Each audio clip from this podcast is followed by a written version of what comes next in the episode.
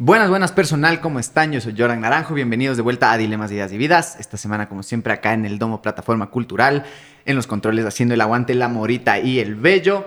Y como siempre estoy acá acompañado de una invitadaza, ella es una gran artista, gran tatuadora de aquí de la ciudad. Estoy aquí con Ana Lisbeth Luna, ¿cómo estás? Bien. Qué bacán, qué bacán, gracias por caerte, charchalita. Sí, bacán. muchas gracias por la invitación y hermoso. Qué bien, ¿cómo te llevas con las entrevistas tú? Mm, diría que... Qué bien, sí. Sí, porque esto no es una entrevista. Empezando por eso. ¿Qué más? Cuéntame cómo has estado, qué onda, cómo, cómo has pasado este tiempo de encierro y de estar un poco alejada. ¿Cómo pasaste tú? O sea, ¿qué onda, qué pasó con tu estudio? ¿Cómo resolviste? ¿Cuál fue tu plan de acción? Mm, en general, bien, la verdad. Em, creo que pasé por algunas etapas en el Ujú. proceso, em, desde sentirme como muy preocupada por la situación a realmente poder digerir lo que estaba pasando, eh, informarme, leer un poco más y fue como ver lo que realmente sucedía y eso me hizo tener mucha paz.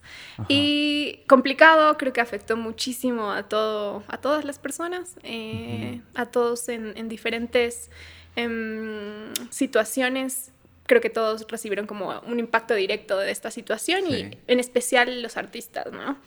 Em, el estudio fue complicado, fue súper Me complicado. dijiste que recién abriste hace un año, entonces justo abriste pandemia. y- No, no, el estudio ya lo llevo cinco años. Ya. Eh, pero eh, teníamos el estudio por, por una zona, eh, por la Carolina, y eh, tuvimos que cerrar. Obviamente nosotros no podíamos hacer teletrabajo. Ajá, claro. Entonces era sí o sí eh, en persona. Y nada, ahí em, mucho como conversar con los, con los arrendatarios, tratar de resolver ese tema, pero encontrar las soluciones. Siempre hay que ver las soluciones y cada situación que pase como una oportunidad. Ujú. Entonces se dieron oportunidades eh, y hubo que aprovecharlas y pudimos mover el estudio a una locación más interesante y nada, súper bien en ese sentido. Mm. Y aunque fue un impacto duro, yo diría que, que nada, seguimos haciendo cosas muy interesantes en el estudio y los clientes que hemos tenido, eh, hemos seguido trabajando y hemos tenido más bien muchos nuevos clientes. Entonces eso es bien interesante después de la Mm. pandemia, como ha, ha habido como un boom un poco en el tatú, pero también entender mucho la economía de la gente y tratar de ser muy... em, como Empático tal vez con la situación. empáticos, sí, muy, muy empáticos Ley. con las personas y tratar de ajustarnos, porque al final el tatuaje va mucho más allá de ser una industria económica o del dinero, es ah, un impacto que tiene en la vida de las personas. Sí. Entonces, el, el poder para nosotros como estudio, digo nosotros porque no es solo mi estudio y no es solo mi trabajo, sino tengo maravillosos artistas que trabajan conmigo y el que ellos también tengan esa oportunidad de, de poder hacer el tatuaje que tiene un efecto en la vida de las personas. Entonces, bacán, claro. seguimos haciendo eso, dando oportunidad eh, para proyectos súper chéveres y trabajando en lo que hacemos. Pero ¿y te tocó parar en un punto de la pandemia? Como que si hubo una traba de no hacer tatuajes y de pensar qué vas a hacer. Oh, durante la cuarentena, total, totalmente, porque mm, claro, la cuarentena eh, todo estaba cerrado, no había movilidad, entonces estaba totalmente parado y no podíamos ir al estudio. Y tampoco es un tipo de trabajo que tú puedes hacer desde tu casa, porque necesitamos muchas cosas específicas en el mobiliario, iluminación y temas de bioseguridad, que ya son una normativa como previa en el tatuaje que siempre Claro. se ha man- mantenido, más que la nueva bioseguridad que conocemos ahora por la Claro, siempre, Ajá. de ley. Sí, es un tema de saber que todos los insumos, las superficies, todo es súper limpio. Entonces no se podía hacer eso en, en casa o visitar a alguien. Entonces la cuarentena, obvio, tuvimos que parar. Ah, claro, paraste Sí. total. Pero cuando regresamos, regresamos súper bien y, y Con nada. todo bien. Sí, y en el nuevo estudio está increíble, ajá. Qué bacán, claro, o sea, fue todo un cambio de, de- de etapa para ti también con el Sí, estudio, qué chévere. sí, también un, un cambio de, de mentalidad, Sí. de, de entender bien la dirección hacia dónde estamos yendo con este proyecto, eh, crear un espacio seguro, eh, Ujú. más que todo porque, bueno, yo soy mujer. y, y lo que siempre he querido es crear un espacio seguro para las mujeres. Qué bien. Eh, porque he sentido que no ha habido un espacio como este en el tatuaje, eh, al menos desde que yo inicié a tatuar, siempre hubo como, mm, no sé, algo que, que no me cuadraba, no me hacía clic. Entonces, como objetivo era crear un lugar así, de hecho, que todas las personas se sientan bienvenidas y un poco después de la pandemia volver a eh, ver cuál es la dirección y si estamos bien. yendo en el, hacia el lugar correcto. Ajá. Qué bacán, fue una pausa medio necesaria, entonces, o que no sabíamos que era necesaria, pero Sí. nos ayudó como a plantear full cosas, tanto como artistas o como personas en general, ¿no es cierto? Qué bacán. Y en tu casa, en esta para, ¿Cómo hiciste? ¿Cuál era como tu desfogue creativo? Ya sin poder tatuar, seguramente tenías un espacio para dedicarte a, a dibujar. ¿Cómo desfogabas esta parte Mm, artística? Sí, Mm, cocino muchísimo. Bien. Pienso que hay muchas formas de, de ser creativos. Eh, a mí me encanta la cocina, entonces hice tantas recetas y conseguí productores orgánicos que iban a mi domicilio a dejarme un montón de verduras y cosas increíbles de muchos colores. Eh, yo soy vegana, entonces hice muchos experimentos de comida muy, muy rica.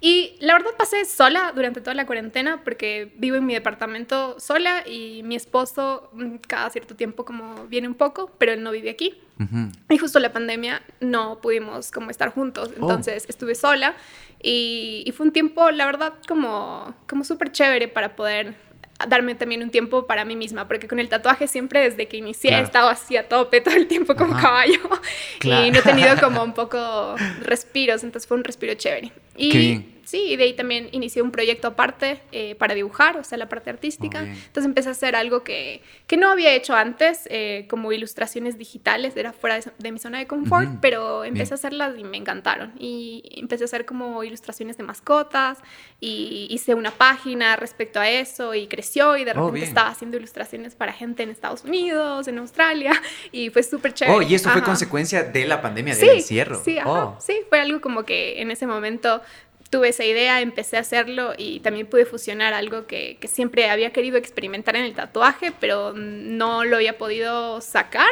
y, y era mezclar como todo mi gusto por la... el diseño de interiores que, que está muy relacionado al art deco, como ese Ajá. tipo de espacios. Entonces empecé a hacer las ilustraciones con unos escenarios en art deco y fue, fue muy lindo poder hacer eso que tenía como guardado ahí y poder transmitirlo hacia algún medio artístico. Mm, qué increíble, qué bacán. Es que tiene full sentido también como, como lo que me estaba diciendo tras micrófonos, esto que tú diseñaste tu estudio, como que te gusta bastante esto del diseño de interiores. Sí, me encanta. Entonces es, es como interesante ver dónde también tienes estos desfogues de tu, crea de tu actividad creativa principal. Que también como que buscamos tener estos otros, como tú dices, en la cocina también te ayudó como a desfogar ese lado como Sí. creativo. Qué bacán. Y tú, ¿qué? A mí me parece súper loco esto del- de que un estudio de tatuaje tiene que transmitir lo que decías, justo seguridad y que transmita un mood, ¿no es cierto? Como que haya un ambiente.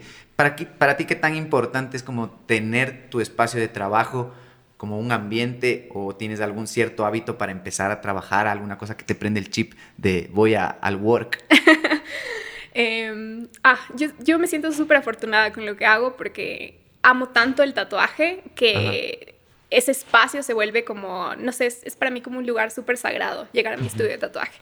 Y de hecho todas las, las pequeñas cosas y detalles están ahí por una razón, porque es, es generar un espacio como muy acogedor, donde las personas se sientan muy a gustos, porque tú no sé, te vas a tatuar a un lugar y ese choque, ese impacto que sientes al llegar, no conoces a las personas, no Sí. sabes qué va a pasar eh, o qué te van a decir, o a veces, no sé, si tu idea, no sé, te sientes un poco inseguro sobre las ideas que vas a traer a la mesa, entonces poder crear un espacio que se sienta acogedor, que se sienta cálido, donde tú recibas a las personas con mucho cariño, eh, hace que la gente cambie muchísimo el chip y la experiencia inicia desde ese momento. Para mí. Más allá de, de, no sé, de la estética, eso es, es la experiencia, lo que trasciende más allá del tatuaje. O sea, cómo Total. tú te sientes, si sientes que eres respetado con tus ideas, eh, en el lugar, en, en tu cuerpo, en, en cómo posicionan esto, si escuchan tus ideas como cliente y pues la trascendencia que después ese tatuaje tiene, porque no recuerdas solo el tatuaje, sino tu experiencia en ese lugar, Claro. cómo el artista me trató, me hizo sentir. Entonces, para mí, y en el tatuaje siento que eso es lo que nosotros hacemos como tatuadores. Somos, en muchas culturas eran como chamanes, tatuadores o sacerdotes que transmitían básicamente algo que las personas necesitaban para sus vidas, para continuar. Entonces, yo siento que lo que hago es muy interconectado con eso, lo siento Sí. como muy sagrado, poder hacer un tatuaje en alguien y dejar algo que, que le sirve a esa persona para claro, su vida. y viene como desde el espacio también, como que eso también te ayuda un montón a ti para sentir... Porque ajá. ningún, ningún diseño está hecho, al menos nosotros no cogemos algo de internet y lo hacemos. Nada está hecho, sino tú conoces a una persona y percibes la energía. Es, es muy similar a como en estas culturas el chamán te decía, tú necesitas un tiburón, tú necesitas esto. Quizás no del mismo modo, porque la idea nunca es imponer algo, pero es leer, tratar de encontrar los detalles y las cosas que puedan hacer. Mira, lo que yo estoy diseñando, cuando conversamos, pensé en esto, esto, estos elementos y de este modo pude transmitir tus ideas. Y obviamente que las personas cuando lo vean digan, wow, esto es mejor de lo que me imaginé. Claro, sí, a eso justamente iba. Entonces ah, viene, viene el espacio de ley. Exacto, de ley. Es, que el espacio influye bastante como para poderte en este modo y ponerte en este modo de inmersión dentro de la obra. Sí. De alguien que te trae una obra y que tú tienes que hacerla no sé, como a tu gusto o a lo que mejor le quede o a lo que sientas en ese momento energético. Háblame de ese momento previo al tatuaje, ahorita que estamos en épocas de vacunas dolorosas. Yo odio las vacunas. y es horrible, en realidad he luchado mucho con eso y me acuerdo que anteayer que me vacuné, justo estaba pensando en es un tatuaje, es un tatuaje, es un tatuaje, mentalizándome que era un tatuaje y no vi ninguna jeringa, pero justamente creo que esa manera lo pude sobrellevar. Tú debes toparte full con gente que tiene miedo o que siente como un tipo de ansiedad. Debes sentir, debes identificar ciertos patrones o debes como que sentir esa energía también. ¿Tú tienes algún sistema o algún diálogo previo que te ayuda como a apaciguar esa energía o, a poder leerle a las personas? Em, sí, diría que sí. Eh, tiene que ver mucho con Em, ponerte en el lugar de la otra persona, tratar de leer mucho el lenguaje corporal. Em, entonces no es solo decir lo que tienes que decir sobre un tatuaje o, el costo o esto, sino tratar de entender lo que está pasando con la otra persona en ese momento. Entonces yo leo mucho el lenguaje corporal, entonces empiezo a ver cuando las personas están, por ejemplo, indecisas. Eh, y para mí eso es igual como una señal de realmente tratar en lo posible de que no tomen la decisión, no lo contrario, sino porque tú tienes que estar muy seguro cuando te vas a tatuar. El tatuaje es una decisión permanente, entonces no, es, bueno entender en el lenguaje corporal o a veces, no sé, me ha pasado que traen a una novia, pero se siente forzado.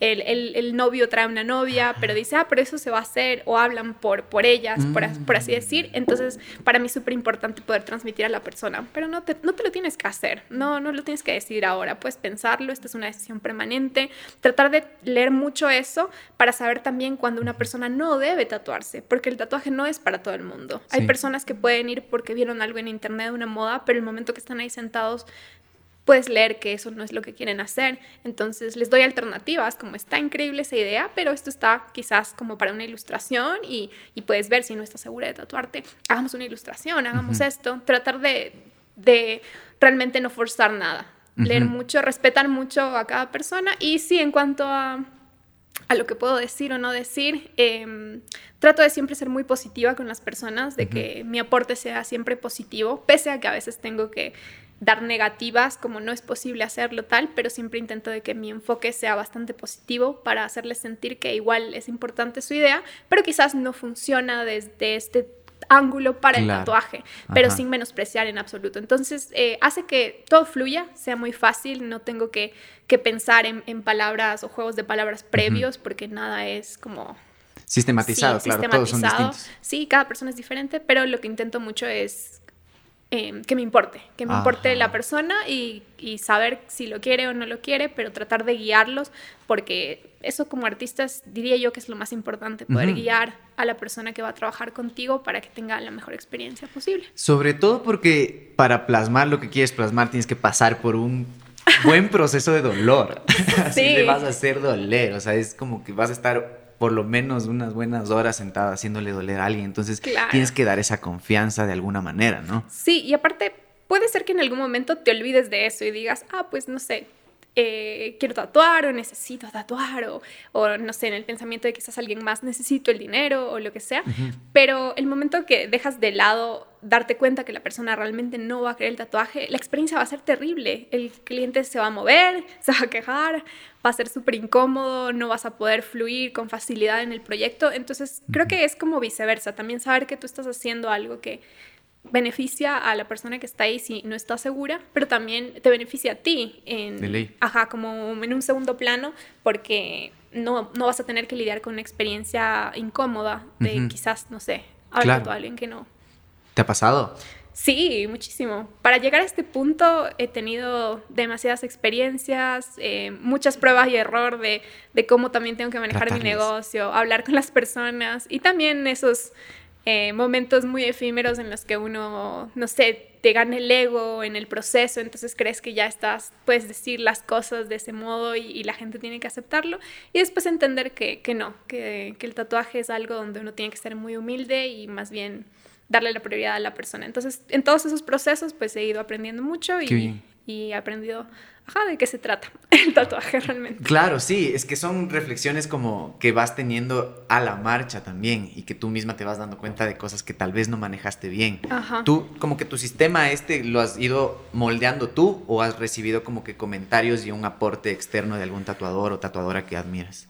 Em, definitivamente he escuchado mucho los consejos de tatuadores que admiro. Mm. Em, no he tenido un feedback demasiado amplio, es decir, muy pocas personas que para mí han sido muy importantes, me han podido dar eh, una idea de lo que realmente se trata el tatuaje, como de esa parte más espiritual o más sagrada del tatuaje. Creo que eso es lo que hizo trascender mucho em, mi approach, como mi enfoque. Ajá, mi enfoque hacia el tatuaje tuvo que ver muchísimo con, con estas enseñanzas de lo que realmente se trata, ¿no? Entonces, sí, he tenido algunas personas que influenciaron, un tatuador que quiero muchísimo, que para mí es como la persona que más me ha guiado. Em, es el que más me decía, como siempre, sí, se trata de la parte artística, eh, estamos haciendo esto, pero también tienes que hacer algo que sea único, que sea trascendente y, pues ir más allá de, de, lo que está moldeado como esto es el tatuaje, sino tratar de buscar un camino que identifique, que la gente pueda ver lo que tú haces y diga, mire, esto hizo, esto hizo Luna o esto hizo esta persona, pero que también eh, tú puedas conectarte con las personas a través de eso, porque la idea no es solo hacer tatuajes y, y, pues tú quedar desapercibido, eh, no, no trascender en tu arte o no ser algo en absoluto que a ti te enriquezca como artista, sino es como un balance entre las dos cosas, entre el cliente, que es muy importante, y ese respeto a, lo que está buscando, y cómo tú lo transformas en lo que tú estás trabajando y en tu arte, y, pues llegar a ese balance, no sé, es como un proceso largo. claro, es, es de prueba y error, como tú justo dices, exacto. ¿Y tú qué tanto te metes ahorita hablando de esto como de entender al cliente y como de meterte en lo que propone el cliente, tatuarse, tú tienes como que ponerte en este estado de, relacionarte con la obra también, ¿no? ¿Qué tanto te metes al significado de, la, de, lo que quieren tatuarse? ¿Te metes full a entender qué es lo que representa para la persona o simplemente no te importa tanto? No, totalmente. Em, pienso que en la entrevista siempre hago preguntas muy específicas como el por qué. ¿Por qué quieres hacerlo? ¿Qué quieres representar con este tatuaje? Eh, ¿Cuándo decidiste hacerlo? Em, ese tipo de preguntas las respuestas son increíbles porque a veces puedes darte cuenta en, preguntas tan básicas, toda la información que las personas te pueden compartir es como abrir algo donde realmente les estás escuchando. El por qué, y qué significa o qué sientes con esto. Y los elementos que me pueden dar, no necesariamente todo va a funcionar para un tatuaje y en esa parte obviamente la gente confía en ti para que tú puedas transmitirla en una idea increíble. Eh, pero también me tomo mucho el tiempo de investigar, entonces, no sé, me hablan de un simbolismo o esto, entonces yo trato de encontrar en, culturas, en historias, en, símbolos que ya existen o en plantas, en representaciones, cómo poder transmitir esa idea, pero de una forma artística. Eh, me, me, pasaba muchísimo que, claro, llegaba personas, oh, me quiero hacer un nombre o me quiero hacer el nombre de mis hijos. Y yo como acababa haciéndoles un medio brazo de una pieza completamente artística. Eh, pero, el objetivo era como, ¿qué quieres representar con esto? Hagamos, em, me acuerdo de esta chica que quería hacerse como los nombres de sus hijos, por ejemplo. Ya. Y, y yo le dije, hagamos algo artístico, hagamos algo como gráfico, elegante, que se ve increíble y que tú recuerdes a tus hijos, pero no sea exactamente los textos, porque no envejecen bien, no se va a ver bien. Entonces me hablaba de cómo su hijo era como agua y cómo su hija era eh, como delicada, como flores. Entonces yo pude como en la conversación que me explicaba sobre las personalidades de sus hijos, hicimos a la final como unos cristales que tenían agua, pero agua así como con mucha fuerza, rodeado de flores. Hicimos una composición tan hermosa que ella al final me decía, Luna, esto es exactamente lo que mis hijos son y es mucho mejor de lo que yo pensaba en un tatuaje, me voy a hacer los nombres, sino acabamos con una composición que tiene una historia y cada vez que ella tenga que decir, oye, ¿qué significa ese tatuaje? Mira, es que mi hijo es de este modo, tiene esta personalidad, pero en cambio mi hija es así y entre los dos hay, no sé, este balance o este equilibrio. Entonces, para mí eso es lo importante, poder darle a una persona algo un tatuaje del que puedan estar tan orgullosos y tan felices porque no, no esté solo bien hecho, sino sea su historia en un tatuaje y, les haga sentir como muy orgullosos de llevarlo. y eso es como lo que más me gusta de tatuar. Qué bacán. O sea, tú sí te proyectas bastante en la historia personal de, o sea, tú buscas como relacionarte, identificarte de alguna manera en lo que te están contando, como para sentirte parte de lo intento. El significado. Claro, sí, suena bastante como que te proyectaras mucho como que en el significado, por lo que te clavas tanto y le das la importancia que debería para esa marca de por vida que le vas a hacer. Claro. Es una locura. Y, por ejemplo, cuando tú estás ya en el momento de tatuar, cuando, digamos, justo pasa este umbral, umbral del dolor y ya no puede aguantar la persona, ¿cómo tú decides eh, o cómo tú manejas esto de hacer dos sesiones? ¿En qué te basas? Justo en eso, en el dolor, en la extensión, ¿en qué, cuáles son como tus criterios para decidir eso? Mm, yo pienso que, perdón. Sí, nomás. eh, yo pienso que eh, el tatuaje debe fluir y que la idea de un tatuaje tampoco es pasar por un proceso traumatizante de dolor donde acabes, no sé, como incluso físicamente vulnerable a que te dé fiebre o tener una recaída o un malestar corporal, que es algo que suele suceder mucho cuando uno tiene una sesión de tatuaje demasiado oh. extensa. Entonces, no, no pienso que eso es ideal porque también compromete la experiencia que tú estás teniendo. Y cada persona tiene un umbral del dolor distinto. Entonces hay personas en las que no tienes que preocuparte por eso porque van a acabar el tatuaje intactos, quietos. Tienes que asegurarte que todavía estén respirando porque están perfectos. Y otras personas que no lo van a lograr. O sea, pero no tratar de forzarles con este pensamiento que era muy clásico antes de te ganas los tatuajes con el dolor, si no te duele no, no te mereces el tatuaje, sino lo oh. contrario, tratar de tener opciones alternativas. Entonces, a veces, si, si, tengo la mano, utilizo sprays anestésicos. Trato de, de dar las mayores cosas eh, o herramientas posibles al cliente para que la experiencia sea lo más cómoda posible. Y si definitivamente no es posible, eh, no tengo problema en hacer más sesiones, no importa la cantidad de sesiones que tengamos que hacer, porque igual eh, vale mucho la experiencia de la persona en, no tener que sufrirlo a un nivel que ya es o sea, insoportable. Todos sí se sientan, van, se aguantan hasta el nivel que puedan, pero el estándar es muy distinto para cada persona. Claro. E, e, es full curioso porque tu conexión con tu obra que estás haciendo se ve totalmente afectada o depende mucho incluso de la vibra de la otra persona y incluso como la extensión de cuánto si tú estás embalada tatuando y ya no puede más te toca cortar esa sesión cómo tú vuelves a a ponerte en el mood de la obra. Cuando vuelve, como que no, no, te pasa este impacto como de que, ay, a ver, ¿en dónde estaba? ¿En dónde estaba? A ver, a ver, a ver cómo era la sensación, cómo era el momento en el que estaba. ¿Cómo haces ese momento de reinmersión cuando te toca separar por sesiones? Pienso que a fin de cuentas, como es algo que tú creaste, siempre tienes muchas ganas de poder terminarlo. Entonces, cuando queda inconcluso, es, te sientes tan bien de poder tener la oportunidad de completarlo en la siguiente sesión que, que casi siempre es como muy automático. O sea, ya lo ves y, qué genial, voy a acabar este tatuaje y tienes muchas ganas de ver la parte final, o sea, de ya terminarlo. Em, a veces van a haber momentos donde, igual, somos seres humanos, los artistas también, donde a veces no, no va a haber quizás el clic al inicio, eh, pero viene también la parte de que es tu trabajo, eres una persona profesional, eh, si tienes una cita, la persona está ahí y, y pues hiciste no sé, todo esta cita, esta fecha, el tiempo de la persona es importante, entonces lo vas a hacer y lo vas a hacer bien y, y de la mejor forma posible. Y, eh, y, en el transcurso de eso es como que ya, llega, simplemente te conectas, porque si realmente tu pasión es el tatuaje, no hay ningún momento donde no vas a, a querer estar tatuando. Yo a veces ni siquiera quiero tomar vacaciones, o sea, me encanta tatuar tanto oh, que empiezo a tatuar y, ya estoy conectada y me encanta. Eh, sí afecta lo que decías antes, como la, vibra, o, vibra o la energía de la persona. Y pienso que eso ha sido igual algo que durante los años he aprendido mucho a través de estas conversaciones que te decía al inicio, de también poder prevenir estar con los clientes equivocados.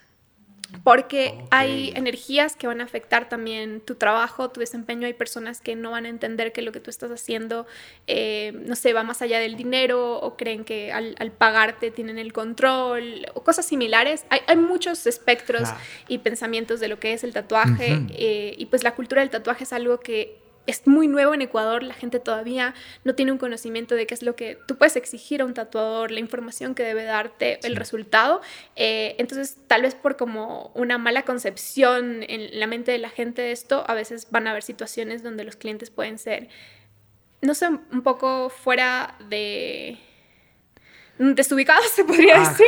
como, claro, claro, fuera del protocolo. Sí, entonces em, ya no tengo mucho esas experiencias porque uno empieza a sentir, a veces desde que conoces a una persona las cosas se sienten forzadas. Como te decía, el tatuaje para mí es algo que, que está tan conectado con algo tan sagrado, tan espiritual, que tú inmediatamente sientes. Entonces a veces empiezas a sentir desde una entrevista que es forzado. Y aún así, si no haces caso como a tus instintos, porque piensas, no, todo va a estar bien, eh, pero pasan cosas y una serie de eventos que a la final no te permiten que se desarrolle ese momento del tatuaje. No, no pasa. Es, es como si, si todo se alineara para que no suceda. Porque tú estás tan conectado con transmitir una buena experiencia que no sé, de repente en algún momento de tu vida es como que las malas experiencias te evitaran porque estás tomando los pasos correctos para no llegar a ese, a ese momento, ¿no? Entonces las energías a mí me han afectado muchísimo al inicio de mi carrera em, y, de vez en cuando como que algo se puede filtrar, alguna, alguna actitud, alguna cosa, pero es muy importante también ser profesional, ser respetuoso y, y poder transmitir, o sea, cuando no está bien algo o no es correcto o la energía de una persona.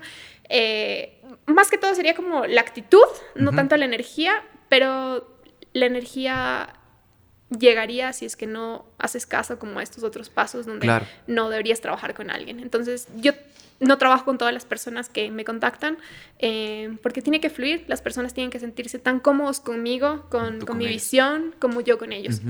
Eh, porque están entrando en un espacio donde tú estás muy conectado con la energía de una persona, tú estás tocando su cuerpo, eh, sientes, yo siento, yo soy muy susceptible a las energías, eh, quizás no así como muy no sé, eh, hippie se podría decir el pensamiento de pensarlo como, ah, sí, puedo sentir, pero, pero sí, realmente tú estás tantas horas en contacto con alguien, sus pensamientos, sus ideas eh, y su energía, que eso empieza a afectarte de una forma positiva o negativa. Entonces, procuro en lo posible de que las personas que lleguen realmente a tatuarse conmigo sean personas que tengan una energía positiva y y no, claro. si no, no tengo que hacer mucho, solo pasa.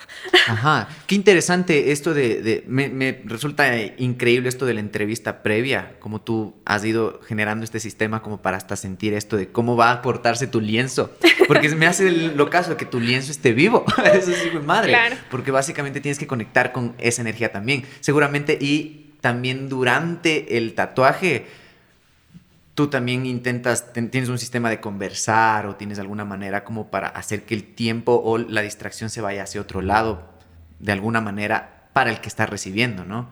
Depende, es, es algo que no puedes como planificar.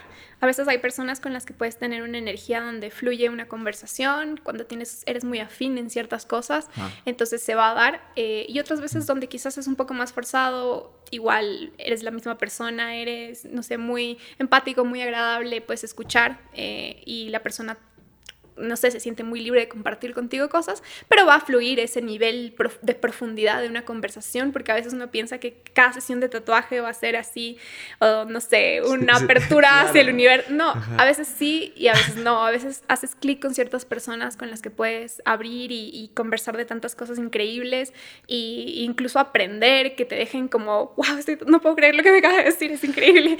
O con otras personas donde quizás tú eres el que está aportando cosas interesantes y, y no sé, eso es lo hermoso del tatuaje, que no es solo el tatuaje que se va, también la experiencia es, es viceversa, ¿no? La experiencia que tiene el cliente en tu espacio, en tu estudio contigo y la experiencia que tú tienes, lo que te pudo compartir esa persona o lo que pudiste aprender. Y si uno es humilde, siempre estás aprendiendo, escuchando eh, y es, es, una experiencia súper chévere. Claro, es que depende de dos. El momento de plasmar y de materializar el arte que estás haciendo depende de dos personas, sí o sí. Entonces Tú, tú también no te pasa, tal vez, a mí se me hacía como la duda, yo también cuando me estaba tatuando se me ponen a hacer la conversa y digo, ¿no se distraerá conversando? ¿No te desconecta de la obra acá? Yo digo, loco, no me hables. digo, ¿no te ha pasado eso? Sí. A veces, a veces pasa que sí, a veces hay ciertas cosas o estás en cierto momento donde necesitas tanta concentración porque porque estás haciendo algo complejo. Sí. Te pusiste la barra muy alto y eso es lo que los artistas que siempre quieren estar mejorando, lo estás haciendo constantemente, entonces a veces estás sudando, estás así, madre, tengo que salir, tengo que salir súper bien esta línea o algo, entonces a veces me hablan y yo inmediatamente no puedo responder. Y de cierto modo también es una elección. Sí puedo hacerlo, pero no lo hago porque trato de poner mi energía en lo que estoy haciendo en ese momento y después puedo responder a eso. Entonces, creo que la gente se da mucho cuenta. A veces hay momentos durante la sesión donde uno puede hablar y momentos donde es importante estar ajá, concentrados. Eh, algo que me gusta mucho es ese respeto también a lo que yo hago. O sea, entender que, que yo necesito concentración como la persona que está actuando sobre esta obra, sobre esta, esta pieza artística que creé.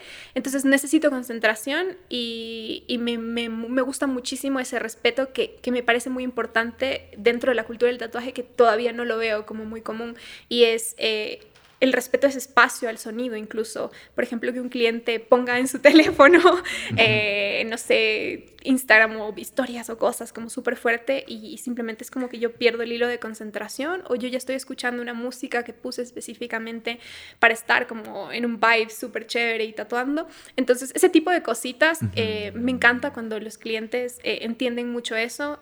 procuro también darles la información y que entiendan antes de estar en una situación incómoda, como por favor, quita el sonido de tu teléfono, cosas así, pero, pero debo hacerlo porque es súper importante lo que estoy haciendo o a veces antes más que todo eh, cuando traían amigos y había mucho ruido y eso, y obviamente eso afecta. El tatuaje sí es algo divertido, la gente se emociona mucho, vienen tus amigos y están todo el mundo como, ah, genial el tatuaje, pero llega un momento cuando realmente lo estás haciendo que también necesitas en ciertos momentos estar muy concentrado y, tranquilidad o estar en el mood, eh, pero no, no que interfiera mucho eso. Entonces, no sé, es parte como de todo.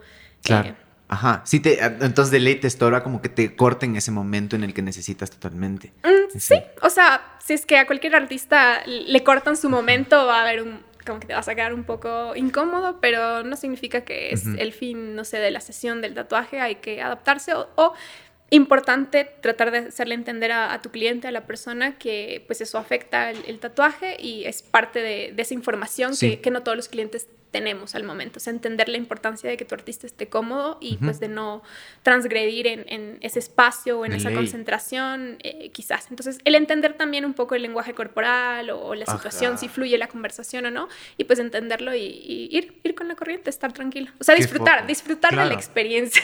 Ajá, qué es que me parece tan denso que dependa de dos. Háblame un chance de esto que me habías dicho, como esto de interceder en la decisión un poco, que eso me parece también increíble.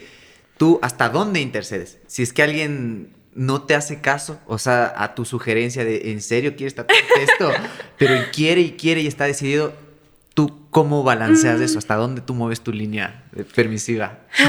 A ver, es, es otra de, esos, de esas cosas que son prueba y error, ¿no? Claro. Eh, hay muchas personas que a veces tienen esa personalidad de, querer hacer las cosas como las quieren, en el momento que las quieren y del modo que las quieren. Y nosotros en nuestra experiencia sabemos que casi siempre eso va a resultar en una experiencia no agradable porque eh, pasan mucho sobre ti, no solo en las ideas, sino que tú no tienes libertad artística o empiezan las cuestiones, pero yo te estoy pagando la parte económica de creer que por ello eres superior al artista o, no sé, o al momento. Entonces, em, yo trato de evitar mucho cuando siento esa energía de una persona, cuando siento que es una persona que no está dispuesta a ser parte del proceso eh, y en última instancia, simplemente mi respuesta es no. O sea, yo me he negado a muchos proyectos donde yo siento que no es mi estilo, es súper básico. Cuando viene una persona que quiere algo en un estilo que yo no lo hago y no están dispuestos, obviamente, a, tener una interpretación o abrir un poco la idea, puedo hacer el estilo, pero no voy a ser la mejor artista más capacitada porque no lo estoy haciendo constantemente. Entonces, intento explicarles de una, de una, manera, o sea, realmente preocupándome mucho por el resultado, eh, pero si a la final es como que siguen por ese camino, yo, yo siento que no es algo para mí y simplemente me rehuso. No tengo que decir que sí a todos los proyectos y también el, el, decir no a alguien significa que esa persona va a tener la oportunidad de hacerlo en un lugar donde realmente encuentra al artista correcto. Entonces, pienso que es respetar mucho a la persona a tal punto que tú sabes que no es lo correcto tatuarla o hacer un proyecto que no está dentro de lo que tú te sientes cómodo. Y, y pues saber decir que no. A nadie le gusta, en la sociedad más ahora todo el mundo siente como que eres superior a los demás y en la era tecnológica te mandan un mensaje exigiendo muchas cosas, pero yo diría que, que, saber decir no y saber también aceptar un no en muchas situaciones es lo mejor que uno le puede pasar, entonces hay que saber hacerlo y tener la fuerza. Qué loco. Claro, es que son dos cosas distintas, como el ego del artista y el ego del cliente, o el ego del lienzo en este caso. Es como... El cliente más que el lienzo. Son personas a la final. Pero es que es donde tú vas a... Sí, pero siguen siendo. Son simplemente. Yo, por ejemplo, esa palabra lienzo no es mi favorita. Sí. Para referirme a las personas. Sí, porque al final, tú no, como artista, o al menos tatuador, tú no llegas a hacer nada sin las personas. Sí. Y, quitarle a la persona como esa esencia de, persona. Ajá. Eh, y no se trata de nosotros, no se trata de un pedazo donde tú vas a hacer una obra y ya esa persona va a llevar eso por su vida. Claro, sobre todo porque tiene conexión directa con la persona. Entonces, mi palabra favorita es cliente. El cliente. Sí. el cliente. Buenazo, bien. ¿Y tú tienes algún código de cosas que no tatuarías y cosas que dices, eso yo no hago? Fuera del estilo, lejos del estilo. Mm, sí. Em, creo que hay muchos tatuadores que podrían estar de acuerdo conmigo en no tatuar. Em, básicamente símbolos que, representen eh, odio en general, ¿sí? Cualquier cosa que pueda hacer una representación a, no sé, quizás racismo o clasismo o odio en general, no es algo que yo haría en ningún momento. Em, y también cosas personales. Sí, em, a, veces hay cosas que, con las que no siento una energía positiva en el momento que me cuentan una idea, cuando son cosas a veces como muy retorcidas. Muy tóxicas de alguna manera. Sí, y de cierto modo no es lo mío. Mi, mi arte no, no va hacia esa dirección. Eh, lo contrario, trato mucho como de, de, representar las cosas que me parecen más hermosas y, mi estilo se, se vuelca un poco más como a que sería el figurativo como arte figurativo y más Art Nouveau y Art Deco y exaltar, no sé, el cuerpo, la belleza femenina, eh, las flores, los animales y también por mi forma de pensar. Eh, no, no, no tatuaría nada que, pueda expresar como tortura o, o, cosas de ese, de ese tipo. Entonces, sí, hay muchas cosas que puedo no tatuar. Sí, ¿te ha pasado? ¿Te has topado con el caso de que alguien llegue con uno de estos símbolos o cosas que no te gusten? Más bien que no estés de acuerdo en la ideología de por qué se está haciendo. Mm, sí, he tenido un par de, de, personas a las que he tenido que decir que no. La verdad, en este momento no recuerdo de qué se trataban los símbolos. No es algo que está como en, mi mente así. Bien. Entonces no, no recuerdo, pero sí sé que en, un par de ocasiones he tenido que rechazar proyectos con los que no estoy de acuerdo.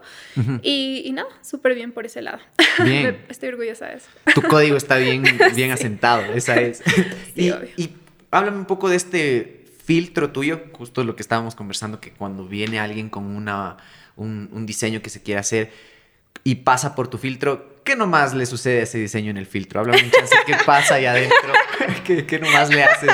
Porque em, se me hacía la duda que obviamente piensas en el estilo, buscas patrones para definir un estilo tal vez, o también eh, aparece este lado de como, no sé, de maniobrar justamente esa motivación y ponerle como un poco de dificultad para tú justo este proceso de mejora del artista, ¿no? De cada vez desafiarse un poco más. ¿Tú buscas a cada diseño hacerlo más desafiante de alguna manera o qué es lo que pasa dentro de ese filtro tuyo? ¿Qué nomás, qué parámetros nomás examinas y, cómo sale después de pasar por ahí? pienso que el primer filtro es para cualquier cliente, antes de obviamente contactar a un artista, es ver el trabajo. Tú ves el trabajo y dices, sí, se ajusta a lo que estoy buscando, me gusta o me gusta la forma en la que este artista está transmitiendo estos elementos. Entonces, cuando ya llega a ti un cliente, la, expectativa base es que hayan visto tu trabajo y estén de acuerdo en tu estética, en tu visual, en tus gamas de colores, eh, etc. Que han hecho el deber, claro. el deber, no. es, es la base. si no, igual los estoy más que feliz de, poder explicar de qué se trata mi estilo, el por qué, cuáles son como, como lo que a mí más me inspira. Eh, pero me gusta mucho saber que las personas que quieren tatuarse conmigo entienden muy bien o han visto al menos mi trabajo y les gusta. Quizás no entender muy bien porque nadie va a entender muy bien lo que alguien más quiere representar, pero si te gusta y te agrada y dices esto va con lo que estoy buscando, genial. Y después de eso, eh, en, realmente en la conversación lo que más intento es que se sientan muy cómodos de contarme sus ideas. Eh, me encanta, sí, conectarme, entonces hago como un ejercicio consciente en, en escuchar mucho, en tratar de, de, preguntar las cosas específicas para poder sacar todos estos detalles. Y cuando yo converso con alguien, hago muchas notas. Entonces, mientras estoy hablando con la persona, quizás eh, le salió como algo, ah, es que este símbolo, no sé, de mi familia y mi abuelita, no sé, tenía estas flores. Entonces, todas las cosas como conexión, familia, abuelita, flores, esto, todo, todo, Entonces, el momento que el cliente ya me contó toda su idea eh, y yo hice las preguntas como, ¿por qué? ¿Qué quieres em, que represente esto? ¿Cómo te sientes? ¿Cuándo decidiste hacerlo? ¿Hace cuánto tiempo? ¿Y cómo te ves a ti mismo con este tatuaje eh, grande, estético, elegante, de este modo, ta, ta, ta? Entonces he tenido la información suficiente como para poder en, en la misma conversación poder, no sé, conectar un poco mi mente y decir, mira, con lo que me dijiste, se me ocurre que podríamos hacer quizás esto, transmitirlo de este modo, entonces pienso que quizás esa energía puede ser, te gustan, no sé, los animales, esto, sí, me gustan esto, ¿qué tal si hacemos esto con este elemento y le ponemos esto encima y con esto vamos a poder transmitir eh, esa conexión con tu familia? Entonces, en ese mismo momento, en base a lo que estoy escuchando, quizás ese entrenamiento que tengo de escuchar a la gente y todo, eh, y la información con la que todo el tiempo estoy viendo, referencias, leyendo, entonces puedo conectar como cosas interesantes y la mayor parte de veces la, mayoría de veces los clientes son como, me encanta la idea, hagámoslo y sí, suena increíble. Y otras veces como, veamos un poco más de referencias, entonces estudio más el tema, les doy más opciones hasta que los clientes me digan, me encanta, vamos por ese lado. Y de ahí solo tenemos los elementos base. El momento en el que yo realmente hago el tatuaje o lo diseño es ya totalmente mi creatividad y, y mi tiempo y mi espacio para crearlo. No, no suelo trabajar de tal modo en, los, en el que los clientes puedan ver el diseño con anterioridad o darme sus opiniones sobre ello, porque todo eso ah. va a comprometer básicamente la propuesta final que yo haga. Eh, porque a veces, obviamente, una persona que pues no tatúa o no sé, ha visto una cosa en internet y quiere de ese modo, el momento que va a intervenir, las ideas van a llegar a un punto donde simplemente no va a tener ningún sentido la propuesta o no se va a ver estética y van a decir, ¿y cómo estaba antes? Sí. Eh, y mejor, déjame ver el primero que hiciste. Pasa, pasa demasiado, me identifico tanto con eso. En la música cuando grabas algo, pasa lo mismo, grabas y dices, está horrible. No, grabemos otra vez, otra toma, otra toma y regresas a la primera y siempre estuvo bien. Sí, entonces... Eh, intento mucho que las personas sean muy conscientes al inicio y estén de acuerdo con mi forma de trabajar. Cada artista es diferente y cada persona es libre de elegir el artista con el que sientan una conexión. Entonces, yo siento que la mayor, la mayor parte de las personas que llegan a mí eh, sienten esa conexión conmigo por, por poder escucharles y, y, después lo que puedo transmitirles de hagamos esto, pongamos esto y de este modo, no sé, pensabas hacerlo acá, ¿qué tal si lo subimos un poco y jalamos hacia acá y hacemos una pieza súper elegante? Entonces, eh, el poder expresar muy bien qué es lo que quiero transmitir con un tatuaje me ayuda muchísimo a que las personas de cierto modo confíen en, esa visión y después cuando ya les presento el diseño es básicamente lo que conversamos, pero elevado. He hecho una propuesta muchísimo más interesante de lo que se pueden imaginar y casi, yo diría como el 99% de mis clientes cuando ven la propuesta es, me encanta, esto es más increíble, de lo que me imaginé y tatuémoslo. Entonces no tengo que hacer como cambios eh, porque están confiando mucho en mi trabajo y en mi propuesta artística. Claro, porque viene de la materia prima que ellos mismos te están dando. Exactamente, entonces yo estoy trabajando con esas ideas, pero están siendo simplemente transformadas en mi estética o, ese clic creativo extra que yo pongo y mi visión obviamente de los elementos y mi visión es más y de ahí lo que tú me decías de, ponerlo más difícil no se trata necesariamente de, de, hacerlo complejo porque lo complejo no necesariamente es algo hermoso o estético se trata de también en, en, qué viaje estoy o en qué momento de, diseño estoy si es que estoy experimentando más con ciertos elementos no sé más de art deco o este tipo de elementos entonces los voy a incluir en mis diseños y van a reflejar las diferentes etapas en las las que mi creatividad está o mi estudio artístico se encuentra. Ah. Eso se refleja en el tatuaje. Entonces tú ves un tatuaje y puedo utilizar cierta estética en 3, 5, 10, 15, 20 tatuajes seguidos. Un estética no van a ser en absoluto iguales, pero van a tener ciertas cosas de una estética que puede ser de un mismo molde, por así decir. Ya. Eh, y pues eso va a cambiar porque de repente voy a querer incluir otra cosa y experimentar con algo más. Entonces, de repente un trabajo de hace cinco años o hace tres años es totalmente diferente de lo que hago ahora, Sí. pero tiene igual como un poco de la esencia de lo que hago. Claro, porque tu búsqueda era distinta. Es como si fuera una pequeña fotografía de, de lo que estabas experimentando o lo que estabas como intentando explorar Ujú. en cuestión de técnica, ¿no es cierto? Sí. Oye, qué bacán. ¿Qué tanto tú con esto de... Me, me fascina esto de que te den la materia prima desde... No desde imágenes, sino como desde experiencias o desde el, el feeling que le tienen a la figura que se vayan a tatuar. Cuando estás en esta conversación, ¿qué tanto tú ya vas dibujando, qué tanto vas visualizando en el momento? ¿O ese momento solo es para agarrar justo esa materia prima, los datos, y hay un momento donde tú organizas todo eso y empieza este caos del artista que es a crear y a buscarlo? Eh, yo, yo diría que mi caos inicia en ese momento. Es como que mientras las personas me están hablando, mi cerebro está como conectando un montón de cosas y están pasando muchas cosas en, en mi mente mientras tengo una conversación con alguien.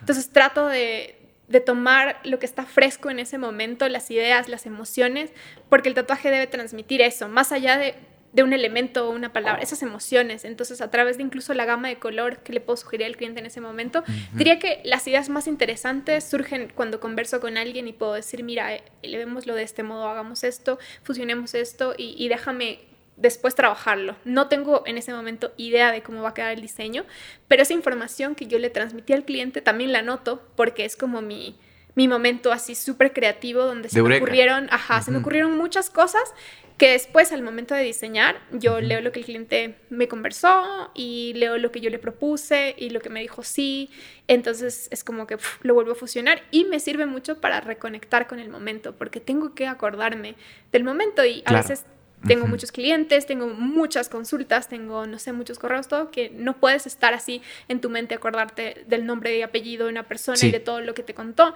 pero a través de lo que escribo es como que vuelvo a leerlo y vuelvo a recordar la conversación y qué me contó el cliente y, y de qué se trata. Qué increíble. Yo he hablado mucho en este podcast de cómo bajas esa idea, cómo encapsulas el momento de Eureka, que es justo encapsularlo porque tal vez no tengas el tiempo de desarrollar por completo hasta el final de la obra en ese momento, sino que necesitas ese saborcito que te recuerde a qué sentías y qué es lo que estabas escuchando, Sí. que te evoque un poco. Ajá. Y si no tengo eso, me es imposible, es como que me quedo así en blanco, como, ¿qué? Wow, ¿y te ha pasado y te ha pasado que no reconectas?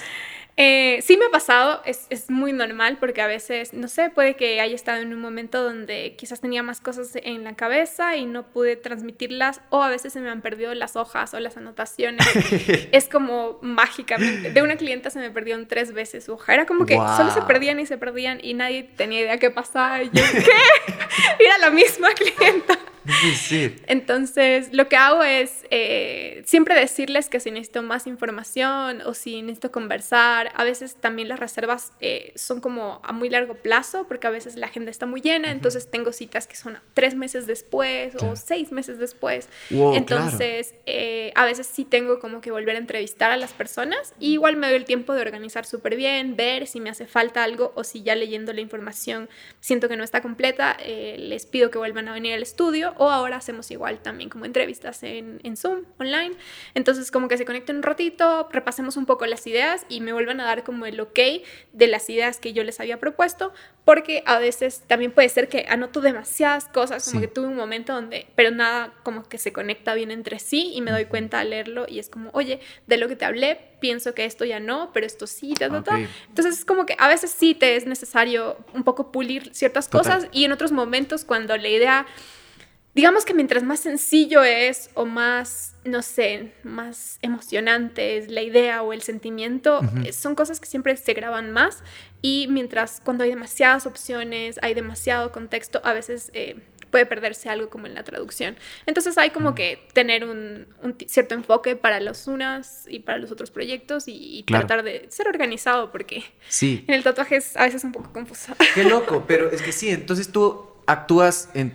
El caos es en la entrevista, o sea, el caos es como dame todas las ideas, anoto todo y después eh, la Ana editora empieza a, conectar y empieza a descartar cosas y a pulir cosas. Sí, pero igual no funciono tan... O sea, trato de ser muy organizada porque mi mente es muy caótica. Entonces, me sirven mucho las herramientas de, poder controlar los correos, esto, eh, o escribirlos, pero el momento igual de diseñar es como que soy una persona que trabaja mucho bajo presión. Y a veces no puedo anticiparme. Es como que no me fluye la parte artística, sino eh, no sé, falta una hora para que el cliente llegue y tengo que diseñar un sleeve completo y estoy así como...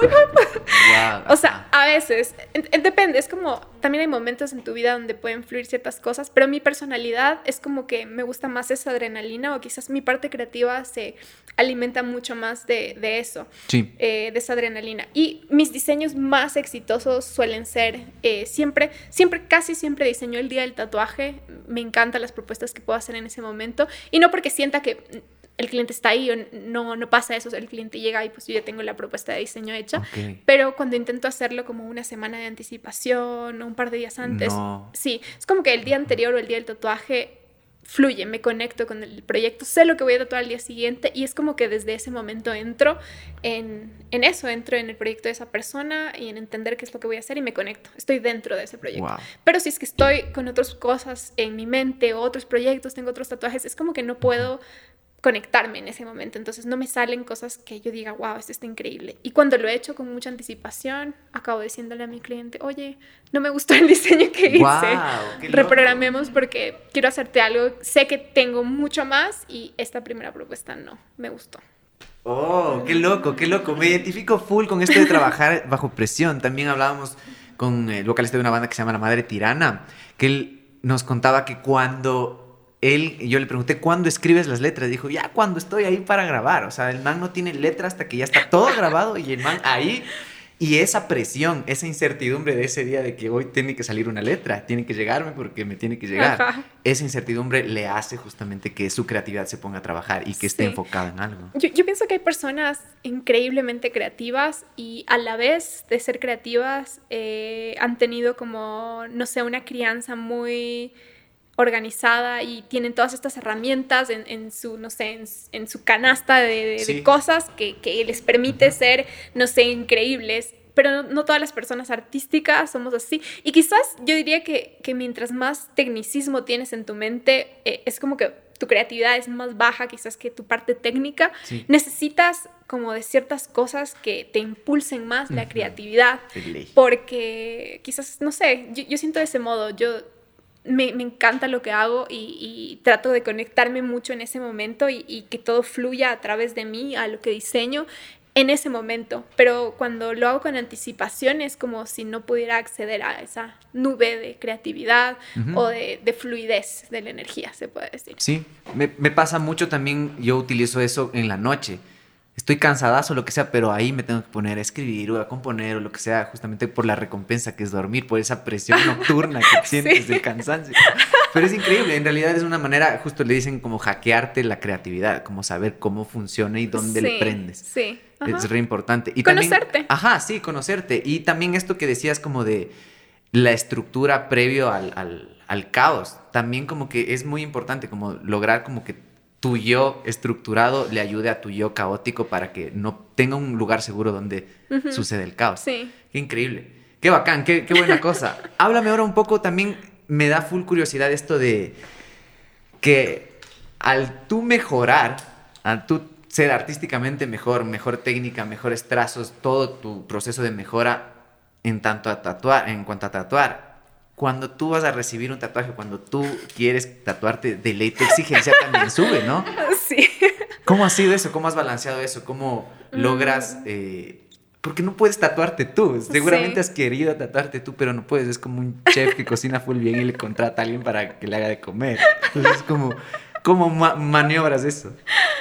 Uf, es, difícil. Sí. Es difícil. Em, pienso que ha sido un renunciar un poco a eso de, tu expectativa de, lo que está perfecto, de lo que está súper bien, a entender que también estás recibiendo el trabajo de alguien más y que también está en su proceso y si lo elegiste es por esa razón. Eh, obviamente eso te hace cada vez elegir mejor, te hace elegir artistas que tú sientes que son superiores o que admiras, eh, o incluso los que sí son parte de tu círculo, son tus amigos, eh, tatuadores que, que, yo amo. El, el, simbolismo que tiene el tatuaje va más allá quizás de, de, la parte artística, porque puede ser que quizás en técnica todavía hayan ciertas cosas que, que tú sepas, no sé, que, que pueden ser mejor, pero el llevar un tatuaje de, alguien que tú admiras eh, como persona o como amigo también es como súper lindo. Entonces sí, llegan momentos donde a veces veo un tatuaje y, digo, oh, no sé, podría haber sido esto mejor o, lo que sea, pero trato como de no pensar mucho en eso, es como un poco el ego que llega en ese momento de, de, sentir quizás, ah, yo lo habría hecho mejor, pero, pero no es así, o sea, yo no lo habría hecho porque ese no es mi trabajo, es el trabajo de alguien más y, y, me gusta y por eso lo elegí y debo estar feliz y satisfecha con eso. Entonces, no sé, morir un poco de esa expectativa porque el querer controlar todo no te permite disfrutar nada. Claro, e, es un poco como dejar soltar también, ¿no? Es, es, lo caso porque mm, se me hace denso que tú al terminar tu obra, al terminar un tatuaje, se te vaya. E, e, es, muy loco, no sé, es como que yo compongo una canción o alguien pinte un cuadro y solo se vaya caminando y, y nunca más le vuelvas a ver, sí. más que a la foto que le tomaste. Eso me encanta, me parece que es como lo más increíble del tatuaje para que los artistas entiendan que no se trata del ego. Porque es dejar morir tu ego, saber que ese tatuaje no es tuyo. Tú tienes una fotografía, puedes decir yo lo hice, pero ese tatuaje no es tuyo, ese tatuaje es de esa persona y se lo está llevando y lo va a tener el resto de su vida, así como cuando tú tienes tatuajes son tuyos. Ese es mi tatuaje, es parte de mi cuerpo, de mi vida. Y sí, el artista que lo hizo tiene la foto del tatuaje, pero va más allá que eso. Para mí es, es como, no sé, es como una cereza así de, de ser tatuador y, y cuando veo que quizás eh, hay todavía mucho esta percepción del tatuaje como, no sé, como muy egocentrista sí. y tal, de saber que, que esa es como la prueba máxima, el tatuaje ni siquiera lo vas, no se va a quedar contigo, no tuyo. lo vas a ver, esa persona quizás no la vuelvas a ver nunca y no sepas qué pasó en absoluto, entonces es, es el dejar ir, saber que lo estás haciendo, sí, está tu proceso, hiciste una foto increíble, qué bacán. Si no quedó bien, lo siento, no puedes hacer nada. El, el tatuaje si tiene que ir y no vuelve, se acabó. Pero, pero él también, no sé, me, me acuerdo como este dicho de, de, este profesor de arte que hacían estos dibujos increíbles sus estudiantes y eh, para ellos ya eso era lo mejor que podían hacer y él simplemente los destruía. Oh, Entonces era como el, ese, ese dejar morir, pensar que lo que estás haciendo es lo mejor y pues siempre apuntar a, a algo mejor, uh -huh. porque si te quedaras siempre a tu lado con todas las cosas que hiciste, eh, no sé, quizás piensas, uh -huh. ya lo logré, ya hice las mejores cosas que puedo hacer, pero el hecho de que nunca se queden contigo y no puedes recordar ni siquiera a veces las técnicas que usaste o esto, otro, no sé, te inspira a seguir haciendo y, y no sé, el tatuaje es, es, muy eso, muy dejar ir, para mí. Claro, claro, claro. Piensas en solo en seguir y en seguir. Es, es, loco porque creo que es una filosofía que deberíamos tener casi todos, porque es verdad, uno cuando lanza un tema, en mi caso lanza un tema, lo que sea, todos dicen como que ya no es tuyo, ya no depende de ti y no es tuyo, pero uno sigue teniendo ese apego de que es de uno, porque yo puedo volverle a poner play, puedo seguir tocándolo pero en realidad tú no puedes hacer nada contra eso, no puedes decirle quédate aquí un ratito más. claro, no, y no sé, aparte, si pierdes las fotos, ¿qué pasa con tu obra? Ajá. Eh, a veces pasa, ¿no? A veces a uno, no sé, le han robado sí. el teléfono donde tenía y no tenías un backup en ningún lugar y, y pues es eso, es, es saber yo diría mucho morir a eso, no, no ser dependiente de saber que tú puedes con tus manos crear muchas cosas, pero no eres el dueño uh -huh. de los tatuajes. Claro. Eh, y ya. Claro. No sé, te da humildad, diría yo. Claro, nace y muere, tú ves nacer y, e irse a la... Sí. ¡Qué loco! ¡Qué foco! Qué, ¡Qué interesante! ¿Cómo fue? Cuéntame un chance, ¿cómo empezaste tú? ¿Cómo fue este encuentro con el tatuaje? ¿Fue desde el lado de tatuarte o había ya, antes de que tú te realices un tatuaje, ya había un interés o un coqueteo con... Mmm, interesante. eh, la verdad, eh, mi visión de, de vida eh, siempre fue hacer escultura. Sí, supe que te fuiste a España. Querías estudiar sí. en España escultura. Ajá. Eh, siempre, siempre quise hacer escultura y arte en general, pero mm, no sé, como que me iba mucho también hacia lo abstracto del arte, me gustaba muchísimo eh, desde pequeña. Mis padres, los dos, o sea, pintan y son muy talentosos. Mm. Y ese era como mi, mi go-to de, de, mi vida. Eso es lo que quiero hacer. Y, y, antes de irme a, España, que es a donde me fui a estudiar, se supone, eh, me hice un tatuaje con mis mejores amigas y fue, fue una experiencia increíble. Porque yo no podía creer que, que no sé, el color lo degradaran en la piel, cuando la piel es la piel, la piel no es un papel, la piel no es un lienzo, es un tejido y, mientras el tatuador me tatuaba yo alucinaba, o sea, no podía creer, wow, qué increíble. Y acabamos el tatuaje y yo lo veía todos los días en el espejo y era como ver de tan cerca todos estos detalles y es un tatuaje básico, pero para mí, o sea, no sé, me, me cambió muchísimo mi, mi perspectiva como de arte. Me pareció que era un arte que era mucho más trascendente que lo que yo estaba buscando hacer. Y como te decía, eso de, quizás para mí fue algo muy como sagrado y muy espiritual. Yo pienso que el tatuaje me eligió a mí o quizás de algún modo yo tenía esa conexión adentro de mí, eh, que el momento que estuvo como debajo de esa luz del tatuaje eso fue lo único que yo quería hacer de mi vida. Claro. O sea, fue así como un clic inmediato y dije, yo quiero hacer esto, o sea, yo quiero hacer algo que tenga un impacto en cómo las personas se sienten.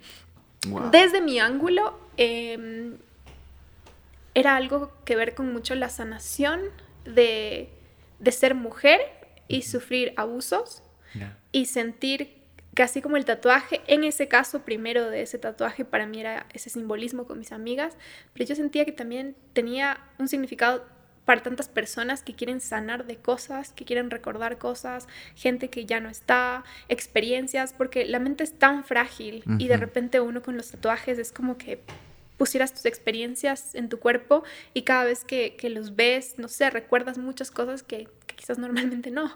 Entonces sentí que era mucho más trascendente y y sentí que también no iba a ser yo el foco, sino lo que yo iba a dar a las personas. No, no se trataba de mí y de que la gente sepa entender o leer mi arte o mis esculturas o mis cuadros, sino de yo hacer algo para alguien que le sirviera o le hiciera feliz a alguien. Claro. Y eso fue lo que me enamoró del tatuaje y desde ese momento solo quise ser tatuador. Qué increíble, claro, es que es una, el tatuaje es una manera como hasta de verbalizar o materializar justo esto de algo que quieres sanar o algo que necesitas decir y no puedes decir y lo quieres tener encarnado. Así es, el tatuaje, eso es algo que yo siempre he dicho eh, a todos los artistas que han trabajado conmigo, a todas las personas, eh, y, en eso se basa para mí el tatuaje. El tatuaje es una declaración que tú haces es una declaración permanente porque está contigo el resto de tu vida. Es tan, tan loco casi como la ley de la atracción.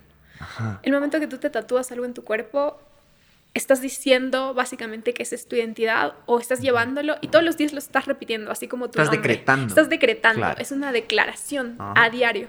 Yo siempre he dicho esto es muy gracioso, pero te juro que todos esos raperos que se tatúan esos billetes de 100 dólares, te juro que van a tener muchísimo dinero, porque es una declaración que tú estás haciendo de que tu enfoque es esa parte económica. Y esa declaración, o sea, el verlo todo el tiempo, el ponerte la metes, es como tener todos los días algo escrito hacia dónde quieres ir. Lo mismo en un tatuaje. Entonces, una declaración tan fuerte, tiene tanta energía, que es tan importante elegir bien lo que te tatúas, porque está todo el tiempo siendo parte de tu vida. Cada vez que lo veas, lo estás repitiendo y lo estás pensando y sabes el por qué lo hiciste. Claro. Entonces... Claro, es como el secreto de, esta, de esa peli, que es como que te pongas una. Es la ley de la atracción. es la ley de la atracción. Sí, Tienes toda la razón. Qué locura, qué foco. Oye, cuéntame un poco de esto de tu decisión de ser tatuadora. ¿Lo decidiste allá en España estudiando escultura? O sea, ¿hasta cuándo llegaste? ¿Dónde empezó como este encontrón tuyo con decidir esto? O sea, estaba completamente enamorada del tatuaje, pero eh, me ganó todo el pensamiento de que yo no era suficientemente buena para tatuar. Que... ¿Lo habías intentado? No, simplemente... Solo... Sí, tu mente ya de una te sabotea antes de que siquiera lo intentes. Entonces yo estaba ahí y, decía, ese es mi sueño y, lo pensaba así como, wow, y ya me acuerdo que empecé a, buscar mucha información y seguía artistas y, y para mí era así increíble, pero era inalcanzable a la vez. Era como un sueño que estaba ahí, pero era inalcanzable. Era ese sueño que uno tiene, pero que no, no sé, no te arriesgas. Sí. Y mis papeles para, para, estudiar tardaron muchísimo tiempo, un poco más de un año, y en ese tiempo yo decidí ya regresarme a Ecuador. Eh, algunas cosas que no funcionaron para mí en España. Em, ¿No iniciaste la carrera? No, no llegué a iniciar. El momento que Ah. ya tuve mis papeles, yo ya tenía en mi mente regresar. Entonces eh, tardaron un año y en ese año yo tomé la decisión de regresar y regresé y busqué por todo lado como poder acceder a básicamente el tatuaje. Y a veces uno conoce personas que están específicamente por una razón en tu vida en ese momento preciso. Sí. Y fue eso, fue una persona importante que estuvo en mi vida la que me empujó a, ok, ese es tu sueño, entonces, ¿qué estás haciendo para conseguirlo? Nadie va a venir a la puerta de tu casa a tocarte el timbre y decirte, oye Luna, ¿quieres ser tatuadora? Yo te voy a enseñar y aparte te voy a pagar por eso. No, si tú quieres hacerlo, tú tienes que buscarte la forma. Y fue como, no sé, tan inspirador el, el ángulo del que me propuso como esto, que, que para mí fue como así, o sea, el día siguiente salí a buscar. Y salí a buscar las oportunidades y jodí en un montón de lugares hasta que finalmente se abrió la puerta eh, en un lugar y, y tuve la oportunidad de aprender, pese a que aprendí muchas cosas como de la base del tatuaje, eh, digamos que lo que más me ayudó a separar el tatuaje de, de esa enseñanza de tipo negocio que, que me habían dicho como el tatuaje es esto y así Sí. así, a entender como esta parte más sagrada fue a través de ese tatuador que te digo que influenció muchísimo mi carrera y, y pues pude llegar a una etapa diferente del tatuaje, que si bien aprendí en un lugar que esa quizás no era la visión eh, y llegué igual a otro lugar, sigo aprendiendo, acabé en, no sé, conectándome muchísimo con el tatuaje y entendiendo para qué yo era una tatuadora. Claro. Claro, es, es, es encontrar como el balance entre esta parte técnica que tienes que aprender sí o sí y esta parte medio espiritual detrás de, ¿no? Yo creo que el tatuaje sí es un arte que de ley nace de un mentor también. Sí, como todas las, no sé, prácticas ancestrales Sí. que necesitas Eso. un maestro y ser un aprendiz y aprender desde lo más básico, desde lo más bajo, hasta llegar al momento donde ya, eh, digamos que superaste el aprendizaje y pues sigues a tu siguiente etapa. Ajá. Y cuéntame cómo fue tu, tu proceso como de descarte o de ver a dónde, en dónde quieres aprender, de quién quieres aprender, justamente esta búsqueda que dijiste, me fui a buscar a dónde. Qué- ¿En qué pensabas? ¿Pensabas en aprender un estilo? ¿Pensabas en que te enseñen primero cómo se siente? ¿Cómo fueron tus opciones para ir? La verdad, me faltaba muchísima información en ese tiempo Claro. eh, para saber realmente cuál, cuál era el enfoque indicado. Eh, lo que buscaba era un espacio que me enseñara o me diera la oportunidad de estar ahí. Y de hecho, del primer espacio donde me dieron la oportunidad, eh, me pusieron en una sección diferente, por así decir, del, del estudio y yo no estaba eh, como autorizada para estar en la zona de tatuaje o ver o preguntar sobre eso, porque se dieron cuenta que me, obviamente desde el inicio yo, yo quiero aprender a tatuar, no, no, no puedes. Eh, estuve igual en otro lugar donde, o sea, es- es- fue bastante complicado en el tiempo en el que yo empecé a tatuar. eh, Vi que te decían justo esto de que aquí no aceptamos mujeres. sí. sí, en un estudio me dijeron que no trabajaban con mujeres. Y no sé, creo que todas esas cosas, todas esas pruebas me inspiraron muchísimo a, a, a, no sé, tener como un respaldo más allá de, de solo lo que yo era capaz de hacer como, como Luna o como Ana Lisbeth, a pensar en como mujer y como, como todas las mujeres que vienen detrás de mí, yo quiero hacer esto y quiero demostrar que sí es posible. Claro. Y fue como que tuve muchísimo, no sé, un respaldo, por así decir, más amplio Ajá, que, lo hiciste más que el- sí, que el que se trataba solo de mí. O sea, fue algo que me motivó muchísimo y pude abarcar como una energía que pues me, me hizo llegar a, a donde llegué y hacer las cosas con esa motivación y pues acelerar el proceso y, y mejorar y seguir intentándolo y, y llegar a hacerlo bien. Claro. Entonces es, fue una motivación muy grande el poder demostrar eso, porque siempre ha sido mi lucha toda mi vida el ser mujer en esta sociedad ecuatoriana, en, en donde todas las cosas, es, no sé, es como que se te cierran tantas puertas y inmediatamente igual dentro de esta sociedad el, el- he tenido como muchas, no sé, como situaciones donde no importa qué tanto talento tengas o qué tan duro trabajes, todo se resume a eres mujer. Entonces, no, ya no eres una buena tatuadora porque sino porque eres bonita tienes clientes, sino porque eres mujer tienes clientes, pero ya no se trata de tu trabajo, de tu esfuerzo. De alguna manera. Es siempre, siempre es así. Es como que cualquier ángulo de donde puedan tomar el que seas mujer como una debilidad, lo van a usar como en tu contra. Entonces, también tener que enfrentarte mucho a eso de la misma industria, de los mismos tatuadores, es, es duro, pero también es motivante porque siempre el poder demostrar lo contrario y a la final no tener que hablarlo, sino que tu trabajo lo haga por ti eh, y no porque tengas tampoco que hacerlo, sino porque la gente, que es la gente que se está tatuando contigo, es la gente que lo está viendo. Que lo siente. Y lo siente y pues eh, eso es lo que trasciende a la final, el que tú puedas hacerlo porque lo amas, porque lo respetas y pues todo lo demás llega a un segundo plano. Claro, tú te pusiste un fin más grande que solo el tatuar. Increíble, qué bien, qué bacán. Me parece increíble esto de la motivación, de buscar la motivación y de maniobrar las, motivación, las motivaciones también. Está increíble. Háblame un chance, ya hablando como de esto del mentor y como de iniciar y como de empezar a hacer tus primeros trazos. En cuestión de estilo, ¿cómo tú fuiste encontrando el estilo y cuál fue tu, tu aproximación hacia esto? Eh, ¿Tú pensabas ser alguien versátil o enfocarte en un estilo y especializarte en un estilo? Mm, como te decía, al inicio a mí me faltaba mucha información, entonces lo que hice es escuchar mucho el consejo de las personas. Y escuché el consejo de una persona que admiraba muchísimo eh, y en su experiencia era que uno, antes de poder decidir cuál era el estilo que se ajustaba, no sé, a, tu vida, a, tu, a, no sé, a lo que tú quieres diseñar o tu creatividad, era realmente intentarlos todos para que puedas decir hice esto y pues no, o aprendí de esto esta técnica que puedo aplicar acá. Entonces simplemente me dijo, haz todo, coge todo, haz todo lo que puedas hacer, aprende todos los estilos, pero apréndelos profundamente. si lo haces, busca el, el, de dónde nacieron, el por qué, y, pero hazlos, pero hazlos bien. O sea, no simplemente los hagas por hacer. y, tuve muchas etapas dentro del tatuaje donde me dedicaba de lleno a un estilo en específico y solo trabajaba en ese estilo y pasaba a la siguiente etapa. Y de todas esas etapas pude sacar muchísimo técnica que ahora me sirve para el estilo que, que manejo ahora. Y sin haber podido experimentar esos estilos, no tendría el estilo que tengo. Em, el estilo que ahora mismo tengo es como muy, eh, es gráfico, es como ilustrativo, a color, se llama neotradicional.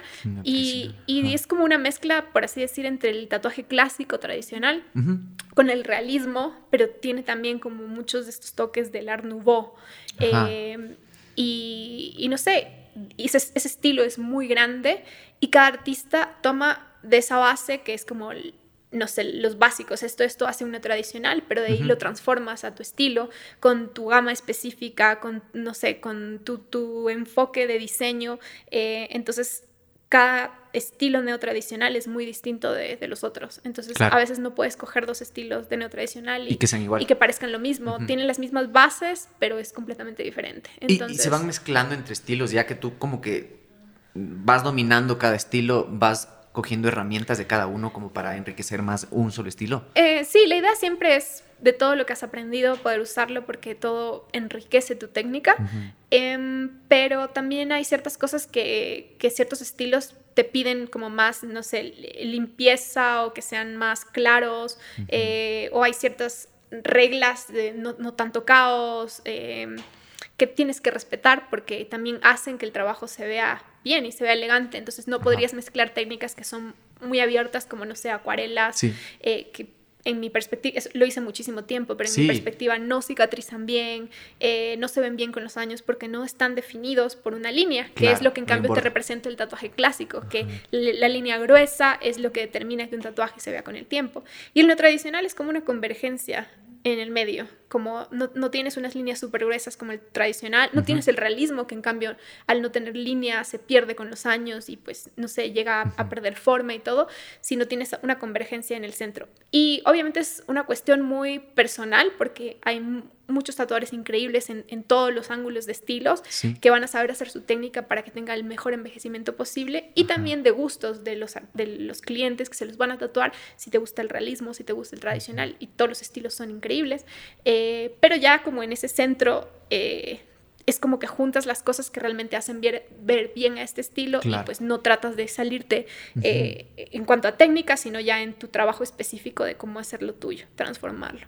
Y para mí estoy en ese punto donde me encanta lo que hago, es algo, un tatuaje. Trato de hacer muchas propuestas muy elegantes, de irme mucho hacia la anatomía del cuerpo, diseñar para el cuerpo de cada persona, porque todos somos distintos y tratar de que el tatuaje se, vea como un ornamento súper eh, armonioso con tu cuerpo y con tu estética, más que simplemente un tatuaje que solo sea como un objeto y algo y usar un espacio, sino trato de usar el espacio de una forma en la que se realce más la belleza natural de la forma del cuerpo. Que también creo que viene de un estilo, ¿no? Esto de la parte ornamental, del justo que dibuje bastante como la figura. Creo que es bastante femenino, de hecho, eso. Estuve averiguando un chance. Me metí un poco como a averiguar estilos para no hablar tonteras. y era viendo como tus, tus fotos de tus tatuajes y encontré justamente eso, de la acuarela, del realismo abstracto también, como que me pareció súper importante. Y me pareció justo eso, como que ya en un punto llega a ser una mezcolanza de muchas cosas también. Sí, y de ahí simplemente es como que lo limpias y es otra cosa, totalmente diferente, porque todo ese trayecto de técnicas es aprendizaje y el momento en el que ya sacas, no sé, tu producto es diferente, es como que ya lo sacaras de toda esa montaña de, intentar un montón de cosas y muchos estilos a realmente un producto limpio que es lo que dices, esto es mi Es la figura, claro, qué loco. ¿Y cuánto te demoras tú en cada estilo? O sea, ¿cómo, ¿cuál es tu termómetro para saber ya está, ya lo dominé, voy a pasar al siguiente? ¿O hay un orden específico que seguir para un tatuador? ¿Cómo es eso? ¿Hay niveles? Mm, no, Em, no hay una guía muy específica que te diga esto es lo que tienes que aprender al inicio o tanto tiempo es el tiempo ideal. Eh, pienso que es la confianza con la que te sientes haciendo un proyecto en cada uno de los estilos hasta el momento en el que sientes que ya eres capaz de dominarlo, sientes confianza. Cuando no sientes confianza es porque todavía no lo dominas, todavía no te queda pulido el resultado, entonces en el momento que ya adquieres una confianza que ya puedes hacerlo sin necesidad de, pensarlo o ver referencias o nada, simplemente ya nace porque tienes en tu mente la información, ese es el momento en el que yo digo, ok, este estilo ya lo domino, puedo, no sé, replicarlo en cualquier momento, no lo voy a hacer, quizás voy a usar un poco la técnica que aprendí para este, no sé, este barrido, este color, pero voy a hacer algo diferente. Dominarlo hasta para no usarlo, claro. Sí, para saber si eso no es para ti. Claro, total. Entonces, todo eso, ese proceso te sirve para construir realmente quién eres, como la vida. Sí. Todas las experiencias que vives van a construir realmente quién eres. De ley. Y estos puntos de confianza, tú los recibes netamente tuyos, introspectivos, o si existe una validación externa. Em, bueno, como yo tengo un estudio, entonces es como que yo fuera la persona que, que, está encima de los demás tatuadores, entonces a veces es como que ellos me están viendo a mí por mi validación. Eh, tengo muy pocos accesos a eso porque no estoy trabajando en un estudio donde hayan artistas que sean más talentosos, eh, pero tengo la oportunidad de igual ser amiga de tatuadores increíbles y, y cada cierto tiempo sí, eh, suelo mucho como recibir eso, aunque no, no lo pida, eh, que estos amigos es como, oye, este trabajo estuvo increíble o consejos. Yo diría que las personas que te aconsejan son las personas que realmente les importas y los que realmente te dan em, feedback, un feedback válido donde puedan observar tus errores, corregirte y, darte como sugerencias y para mí eso es muy enriquecedor, es más valioso eso que cuando todas las personas te dicen que está increíble, que está hermoso, porque quizás no puedo sacar nada de eso, pero cada vez que siento críticas eh, de artistas que yo admiro mucho y sé que lo están haciendo porque, o sea, les importa mucho mi trabajo, es increíble porque todavía puedo ver, a veces desde un punto tú ya no puedes ver ciertos errores, ciertas cosas,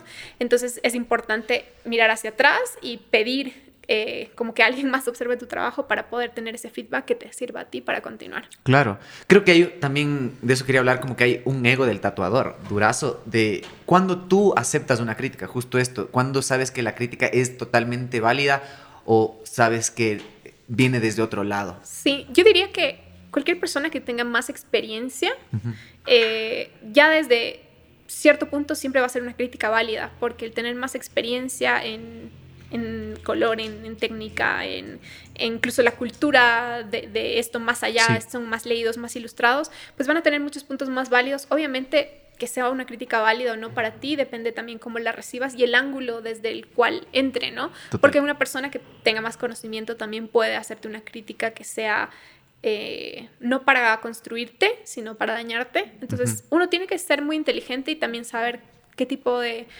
de personas eh, son con las que te estás rodeando. Si, si, sientes quizás, no sé, envidia o cosas por artistas, obviamente sabes que no va a venir por ahí una crítica constructiva, pero cuando tienes una buena relación con artistas, con amigos, eh, sabes que si están criticando tu trabajo es porque realmente quieren ayudarte a que tú mejores. Entonces, eh, a nadie le gustan las críticas y eh, mucho más ahora como, en, como está la sociedad en este momento, que todo es muy vulnerable, muy sensible, nadie quiere escuchar un no o eso, pero yo pienso lo contrario, yo pienso que es muy importante escuchar, porque cuando tú escuchas una crítica aprendes. Y cuando te cierras a pensar que lo estás haciendo bien es el momento donde te detienes, te detienes a seguir mejorando, porque uno siempre va a ver su trabajo no sé, de un ángulo en el que quizás no permitas que nadie más lo critique o lo protejas mucho, pero más bien uno tiene que hacer lo contrario, siempre uno criticar su trabajo y ver todas las fallas y eso es lo que te hace mejorar. Totalmente, de ley. ¿Cuándo fue el punto en el que tú le pusiste valor a tu trabajo? Porque eso es algo súper loco que pasa estando en este país denso, inhóspito. Ponerle valor al trabajo del artista es como pensarlo dos veces, o pierdes trabajo o, pierdes plata o balancear esas dos cosas, incluso con la expresión de uno, es muy difícil. ¿Cuándo fue este punto en el que sentiste la validación tuya mismo para ponerle valor? Em, es una profesión que tiene unos costos muy altos por los insumos que nosotros utilizamos, al menos si utilizas insumos de alta calidad. Entonces llega un momento donde de hecho, en el aprendizaje básico tú ya tienes una idea muy clara de, que es costoso tus materiales y esto, y que obviamente el trabajo no puede ser mm, desvalorizado desde tu propio ángulo a, tratar de conseguir trabajo en volumen, pero desvalorizar tu tiempo, tu, tu experiencia.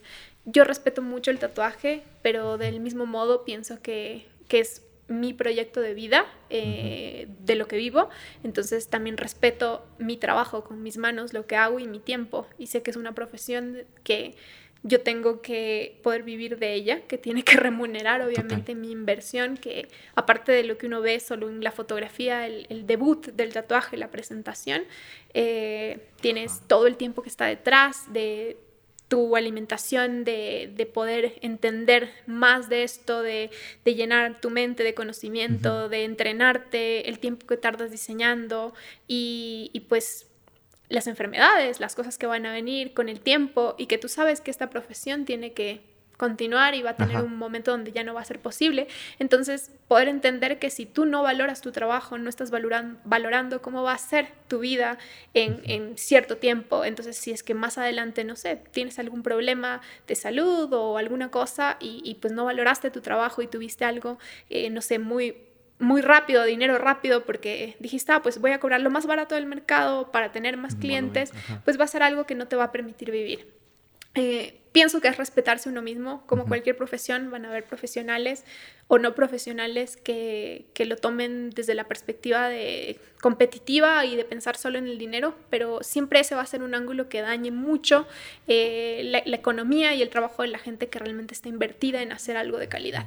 Entonces, uno tiene que entender que eso está pasando y eh, respetarse a sí mismo, saber que el trabajo que tú estás aportando es algo que lo haces con mucho tiempo, con mucha dedicación y que también está enfocado para un target muy específico que son personas que van a saber valorarlo. Claro. Entonces no tuve mucho problema en, poder decir, este es el valor de mi trabajo. Fui entendiendo que mientras mi técnica es mucho más... Eh, he aprendido muchas más cosas y mi técnica ha ido mejorando, entonces mis tiempos son mucho más cortos, entonces no podía cobrar lo mismo que antes si ahora tardo cinco veces menos en un tatuaje de lo que tardaba antes. Entonces, eso es lo que ha ido más o menos poniendo el costo del, trabajo. ¿sí? Saber que lo que tardo tiene que justificar realmente mi tiempo y mi inversión en eso. Y em, Ecuador es Ecuador. Aquí todo es mucho más económico, incluso los tatuajes. En otros países el tatuaje es algo que está muy bien pagado porque es, un, es algo artesanal, está hecho a mano y es muy reconocido. Ecuador todavía, eh, pues se, se, juega de un ángulo diferente donde la gente quiere eh, lo más económico, lo más barato, pero ese también es en lo que nosotros, o diría los tatuadores profesionales, tratamos mucho de, dejar una huella en la cultura del tatuaje, en el que las personas sepan que tú estás pagando por un tatuaje que va a estar contigo toda tu vida algo que no vas a querer cubrirte quizás seis meses después porque está mal hecho, eh, porque pagaste poco, sino saber que invertiste, hiciste una inversión, como uno invierte en su cuerpo. Eh, tienes que hacerte una cirugía, no te vas a buscar el lugar más barato, te vas al mejor lugar. Eso es una inversión en, tu salud. Eh, necesitas comprarte ropa, zapatos, no te vas al peor lugar eh, porque sabes que necesitas hacerlo bien. Y lo mismo son los tatuajes. Em, un buen tatuaje siempre va a ser costoso, eh, no tan costoso como otros países, pero siempre va a ser costoso porque está bien hecho y es lo que estás pagando es el trabajo del artista. Entonces, el valor sale de del respeto a la profesión y del respeto a mí misma. Empieza desde el respeto a uno mismo. Qué loco. Sí, oye, y hablando de esto, de ¿cuándo empezaste a sentir que eras una bestia? me gusta preguntar eso porque hay un punto de todo artista que dice, wow, he sido buenazo. Entonces, eso te ayuda también a ponerle valor y de alguna manera expandirte o ambicionar cosas más densas. Sí. Um siempre he criticado mucho mi trabajo, entonces siempre lo veo y digo, ah, fuck, todavía falta, tengo que hacer esto. Es como que me cuesta mucho verlo desde un ángulo de, wow, está increíble porque todavía veo tantos errores, pero wow. Em, pienso que invertí muchísimo en, en, hacerlo bien, es decir, de prestar mucha atención a todos los detalles para que el tatuaje, realmente cuando lo vieran las demás personas, todo el mundo pudiera notar la diferencia en, wow, estas líneas están que están perfectas, están súper bien hechas. No había visto así algo antes y quizás me demoraba 10 veces más que, que alguien más, pero me enfoqué mucho en ese detalle. Y creo que llegó un punto donde simplemente ese tatuaje habló por sí mismo y alguien más lo vio y dijo, oye, yo tengo tatuajes, pero nunca he visto algo así. Y la siguiente persona y de repente empecé a tener mucha gente que le gustaba mi trabajo y, no tenía que hacer nada para, para eso. O sea... Era boca a boca. Sí, era boca a boca. Eran personas que llevaban mis tatuajes y la gente les paraba a decir, wow, ¿quién te hizo ese tatuaje? Está increíble. O viajaban a otro lugar y, me mandaban fotos de la gente tomándose fotos con los tatuajes, cosas así. Yo como, ah, qué loco, ¿en serio la gente hace eso con un tatuaje mío? Entonces dije, chévere, qué bacán que les guste a las personas. Mm, quizás cuando dices, bueno, lo estoy haciendo bien, es, es en el que la gente te busque, en el tener trabajo y, pues llegar a un momento donde tienes mucho, mucha demanda. Pero eh, sí he visto un progreso, puedo ver tatuajes anteriores a los tatuajes que hago ahora y digo, wow, ¿qué estaba haciendo? Ah, claro, de ley.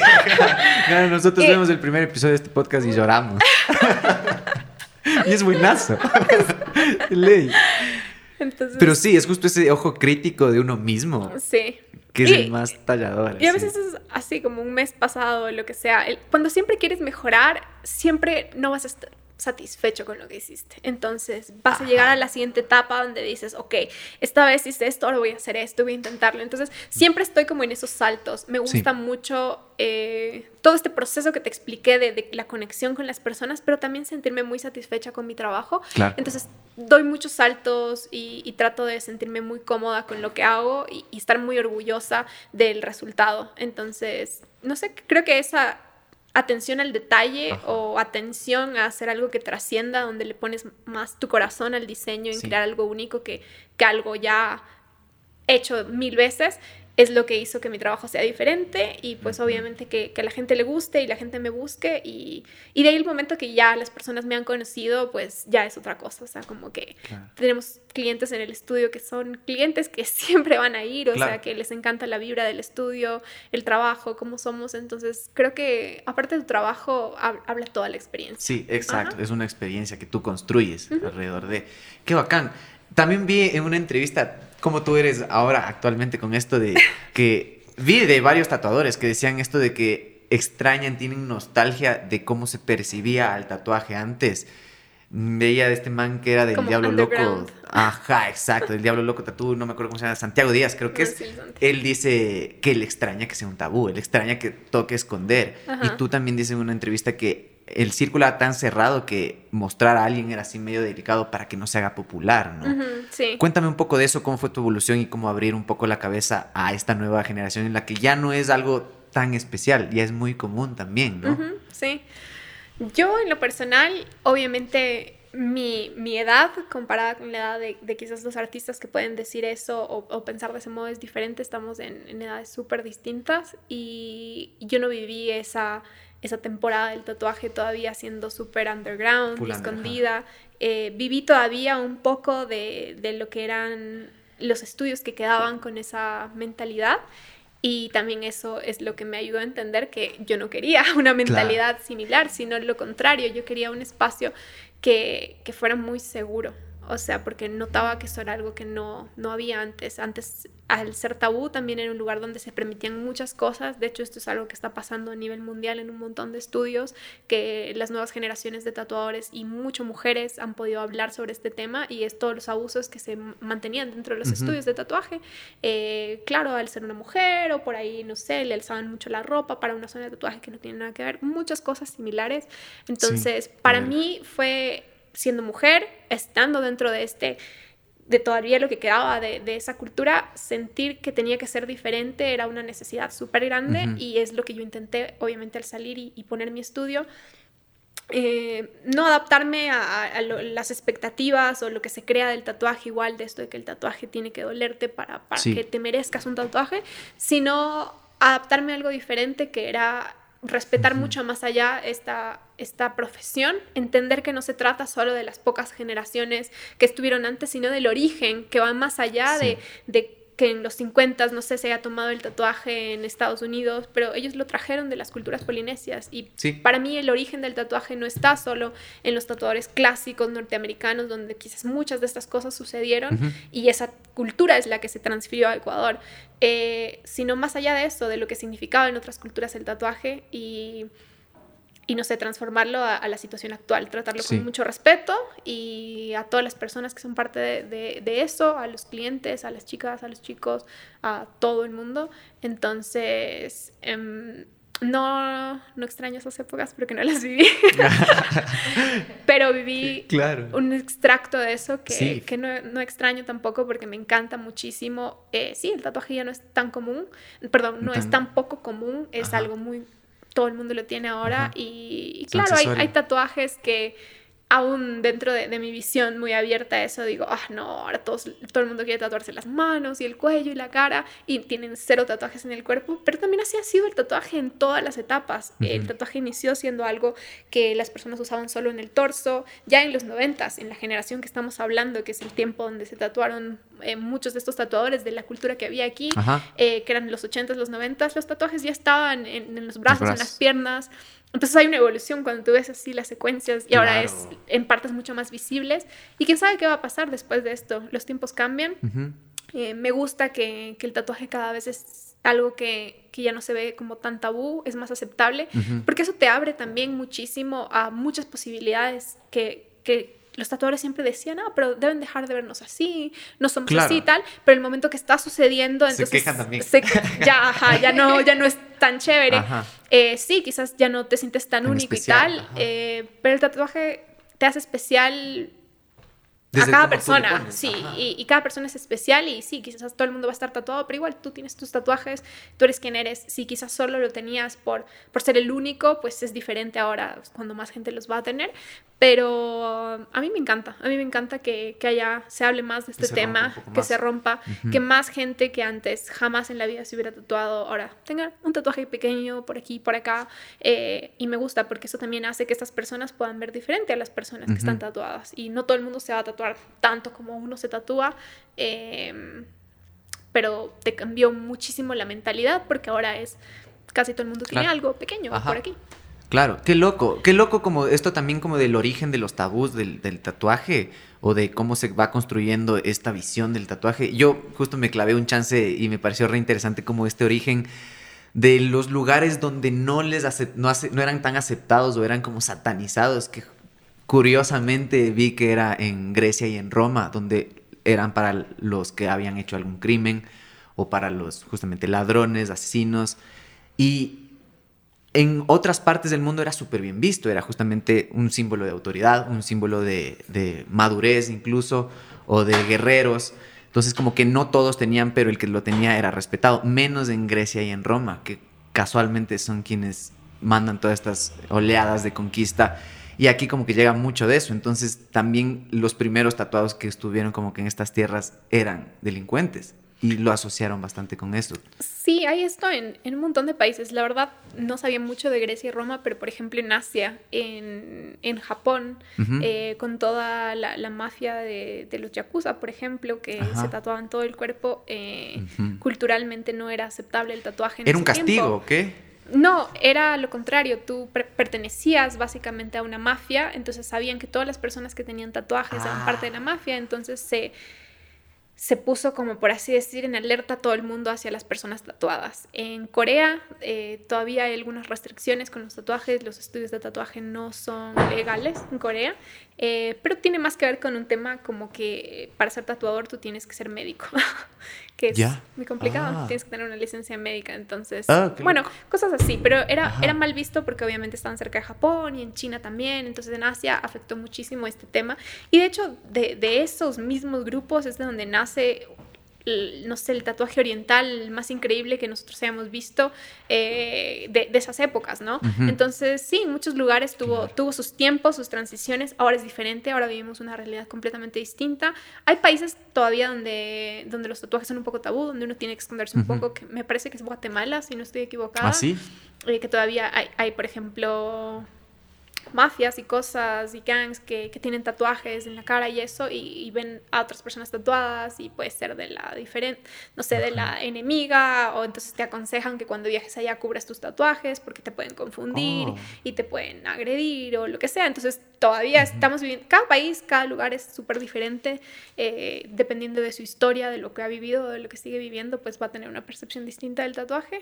Pero aquí en Ecuador o en los países, no sé, donde se está desarrollando muchísimo esta cultura del tatuaje, la, la, narrativa ahora es distinta. Y hablando como justamente de ese tabú, ¿en tu familia nunca existió un tabú al respecto? Hmm. bueno, mis papás decidieron respetar muchísimo, pero obviamente no es como lo, lo más ideal. Em, no les gustaban los tatuajes y obviamente al inicio pese a que respetan mi decisión, yo era mayor de edad y ta, ta, ta, lo respetaban porque es mi decisión, no querían saber nada de eso. Pero igual cuando yo les dije que, que me encantaba hacer esta, esta cultura y que yo quería ser parte de esto y que quería dedicar mi vida a hacer tatuajes, mi papá, me acuerdo que escuchó muy bien lo que tenía que decir y, y, él sintió mucho esa pasión con la que yo hablaba. Y me dijo, ¿estás segura que eso es lo que quieres hacer? Y yo, papá, sí. Es que ellos pintaban, ¿no? Enamorada. Sí, mis papás ambos pintan. Y mi papá me dijo, ok, está bien, yo te apoyo. Y fue increíble, simplemente eso fue, o sea, yo te apoyo y tener su apoyo. Eh, me dijo, yo te compro tu primera máquina. A la final no lo hizo mis papás. no, ajá. Pero, ajá, la intención de, del querer hacerlo, eh, o sea, por posibilidades no lo pudo hacer, pero... Qué bacán. O sea, tener ese, ese apoyo de mis papás fue muy lindo y después sentir que orgullosos están ellos de mí y ahora es gracioso porque a veces mi mamá, oye, la hija de mi amiga quiere tatuarse, entonces yo te mando el número. Entonces es lindo porque hablan con orgullo de lo que yo hago y, y pues obviamente yo tuve también que, que, decirles, de esto se trata el tatuaje, no se trata de, de, lo que pensamos que son delincuentes o esto tal, sino se trata de realmente una profesión que puede trascender de este modo y, y, yo quiero ser parte de eso. Claro, y tiene que ver totalmente con una influencia directa de ellos al también dedicarse al arte, entonces es como tu enfoque de lo mismo casi, ¿no? Y ahora sí, se, se enorgullecen mucho cuando ven, wow, ¿en serio hiciste eso? Está increíble. Qué hermoso, eh, Entonces qué es lindo. Qué bacán. Oye, cuéntame un chance, no sé, tu perspectiva al respecto de esto. Armando este podcast, como que me quedó full esto resonando en la cabeza de el dolor. Justo lo que tú dices, como que si no hay dolor, no te merece el tatuaje. Toda esta nota. Yo empecé a cachar como que el tatuar es como un ritual totalmente en el cual tú expresas cosas en la piel de alguien y el que está recibiendo eso también puede sentir ese desfogue a través del dolor. ¿Crees que el dolor sí es un canal de desfogue en cierto modo? ¿Tú lo has vivido haciéndolo y recibiendo el dolor? ¿Lo has tratado de canalizar de alguna manera significativa? pienso que depende mucho de cada persona. Hay personas que van a tener una sensibilidad o una conexión con la que les es más fácil quizás deshacerse de, emociones y de cosas a través del sufrimiento o del dolor, porque es algo común, eh, incluso a través de, no sé, el sufrimiento emocional. Hay personas que pueden encontrar el momento de, conectarse con eso y sufrir o experimentar algún tipo de sufrimiento para poder liberar algún, alguna cosa. Es, es, muy personal, depende mucho de, de cada persona y de, de su tema, eh, cómo poder expresar sus emociones y eso. Yo en lo personal siento que tatuarse duele. Sí, y que el dolor duele mucho. Eh, no me encanta esa sensación, eh, pero cuando estoy en ese momento, eh, en mi caso muy personal, yo puedo controlar mucho el dolor a través de mi mente, a tal punto en el que ya el dolor se apacigua mucho, pero no siento en mi caso que quizás puedo liberar a través del dolor, porque eso para mí funciona de una forma diferente, eh, pero más bien controlando el dolor. Es decir, puedo experimentar eso y saber, sí, es como meditar, entonces tengo que encontrar la forma en, mi mente de, conectarme con algo y, tratar de estar relajada y controlar bien mi respiración y más bien lo que hago es, controlar el dolor. Hay personas que eh, lo usan para canalizar algo, entonces es como muy... Depende de cada persona. Ajá. Ajá. Qué locura, sí, yo me quedé En conclusión, duele mucho. Duele full, duele full, pero, pero vale la pena. Ajá. Sí, eso es lo, lo que a la final es increíble, porque es un dolor momentáneo, es decir, a veces un tatuaje pequeño, no sé, un par de horas o algo mediano, un par de horas más, a el resultado de llevar algo el resto de tu vida, que es parte de ti, se convierte en parte de tu identidad. Y sí, te dolió muchísimo ese momento, pero ese dolor se acabó el momento que se acabó el tatuaje y en adelante lo que queda es muy, muy trascendente. Exacto, yo cacho que el dolor en general, el dolor en general como que cualquier proceso de dolor le da más significado al resultado final.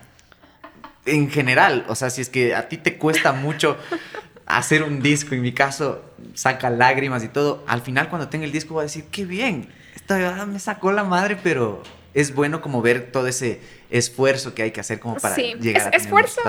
Pienso que es, es, dos cosas distintas, ¿no? Ese sentir ese esfuerzo pero el dolor físico es una cosa diferente, quizás como lo que sienten los deportistas. El momento de entrenar tanto algo y estás en, una recta final, pero tú sabes que tienes que alcanzar la meta y a veces el dolor es terrible, o sea, no es que están llegando, pero así sintiéndose de maravilla, a veces es con las justas y los músculos así. Eh, entonces es como que, sí, el esfuerzo te hace sentir de cierto modo como que vale la pena eh, el, resultado y te lo mereces porque te esforzaste. Y, Pero en el tatuaje, en cambio, es como sentir que, que no sé, que, que, debes aguantarlo porque el resultado final también es tan importante. Aunque tú no, es, no eres el que está haciendo, digamos, eh, el esfuerzo de eso, sino más bien eh, de aguantarlo, de tolerarlo. Es algo como internalizar mucho eso y tratar de tener control, autocontrol, porque sabes que al final pues va a valer la pena el resultado. Claro. Qué foco, qué increíble, qué loco. Un poquito para terminar, háblame un chance de cómo es tu construcción de como tatuadora de éxito. ¿Cuál es tu manera como de saber o tienes como un molde o existe un molde que tú quisieras seguir para entender como que estás teniendo éxito o tu realización personal y profesional dentro de lo que haces? igual, pienso que depende mucho de la perspectiva de cada persona. En mi caso personal, para mí ser exitosa es poder tener libertad de trabajar, de tener mucho trabajo y pues eh, saber que está ahí, pero también tener la libertad de poder elegir eh, darte tiempo para ti mismo y, disfrutar esa felicidad, o sea, ser feliz, disfrutar las pequeñas cosas que hay que hacer, porque ser exitoso no, solo tiene que ver con, con la parte económica, cuánto dinero hagas, porque trabajar muchísimo a la final, trabajar con esfuerzo, hacer algo con pasión, siempre va a traer una recompensa y si lo haces bien va a ser económica. Pero el momento en el que puedes realmente decir tengo éxito es cuando también puedes tomar control de eso y, y decidir darte tiempo para vivir y disfrutar de la vida. Porque no sabes cuánto tiempo vas a estar aquí y quizás hiciste muchas cosas, acumulaste mucha riqueza, pero viviste muy poco.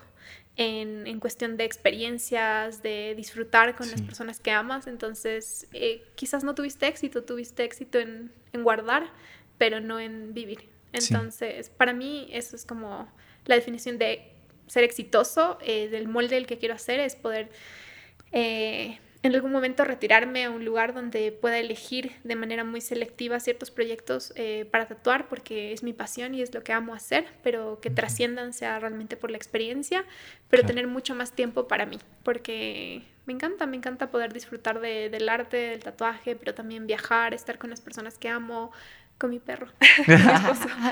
Entonces hay muchas cosas que que son como muy importantes de abrir los ojos y verlas y experimentarlas y, el éxito no es solo, no sé, qué tan que también te vean los demás o, qué tanto trabajo tengas, porque pienso que cualquier persona que quiere hacer algo bien y, como te decía, lo, haces con pasión y dedicación, es inevitable que tengas éxito. Entonces, llegar a este punto, yo diría, eh, he trabajado muy duro, Em, he hecho muchos sacrificios, eh, no solo para tatuar, sino también para llevar a la par de mi tatuaje y de mi profesión como artista un estudio que también sea exitoso. Entonces no es... Eh, es difícil llevar las dos cosas a la vez, como tener un trabajo, un emprendimiento y que hayan más personas que dependen de ti, puestos de trabajo, cosas, hacerlo, y igual ser mujer, hacer todo esto, recibir las críticas y también mantener como tu tatuaje contigo a la altura eh, y entonces es, es, como mucho, mucho sacrificio, pero ahora poder disfrutarlo, poder echarme un poco hacia atrás y, y, seguir haciendo lo que amo, pero de una forma en la que puedo elegir mucho más los proyectos en los que en los que me involucro, para mí eso es tener éxito. Qué increíble, qué buenazo, qué bacán, Elizabeth, poder conversar contigo, estar echando esta charlita. En realidad admiro mucho todo lo que hemos hablado, me ha parecido increíble, qué bacán cómo conectas con los clientes, qué bacán cómo te metes en realidad eh, al tatuaje, en realidad a esta filosofía de todo lo que implica desde el dolor, desde el proceso, desde el preámbulo y el ritual que existe, porque justo como tú dices es algo que trasciende y se va a ir con alguien más. Increíble, admiro mucho eso, qué bacán tenerte aquí. Algo que le quieras decir a la gente que te ve y te escucha para terminar. Em, nada, cualquier cosa que quieran hacer, eh, tienen todas las posibilidades, todas las metas que uno tiene que a veces parecen inalcanzables. En mi caso el tatuaje era inalcanzable. Eh, solo fue cuestión de tomar la decisión, dar el primer paso y seguir trabajando duro, esforzándome por cumplir mi sueño y alcanzar lo que amo. Me siento muy afortunada haciendo esto, pero también siento que, que todas las personas podrían hacer cualquier cosa que tengan en su mente si solo decides saltar, si solo decides salir de tu zona de confort y de ahí trabajar muy duro y, nada, disfrutar el proceso, porque de nada sirve trabajar y esforzarse un montón por todo si no eres feliz mientras lo haces. Entonces, si encuentran algo que amen, háganlo y, nada más, eso. Qué bacán. Y nada, gracias a todos por, por el apoyo y, y las buenas energías. Qué increíble, qué bacán tenerte aquí, gran podcast, qué bacán. Gracias a ustedes también por ver, por escuchar vayan al Spotify, vayan al YouTube. Acuérdense que esto no es una entrevista, esto es una conversación. Esto fue Dilemas, Ideas y Vidas. Nos vemos la próxima semana. Cuídense. Chau, chau, chau, chau, chau, chau, chau. uh, ¡Qué divertido! Eh. Sí. ¡Qué divertidazo! ¡Qué puta!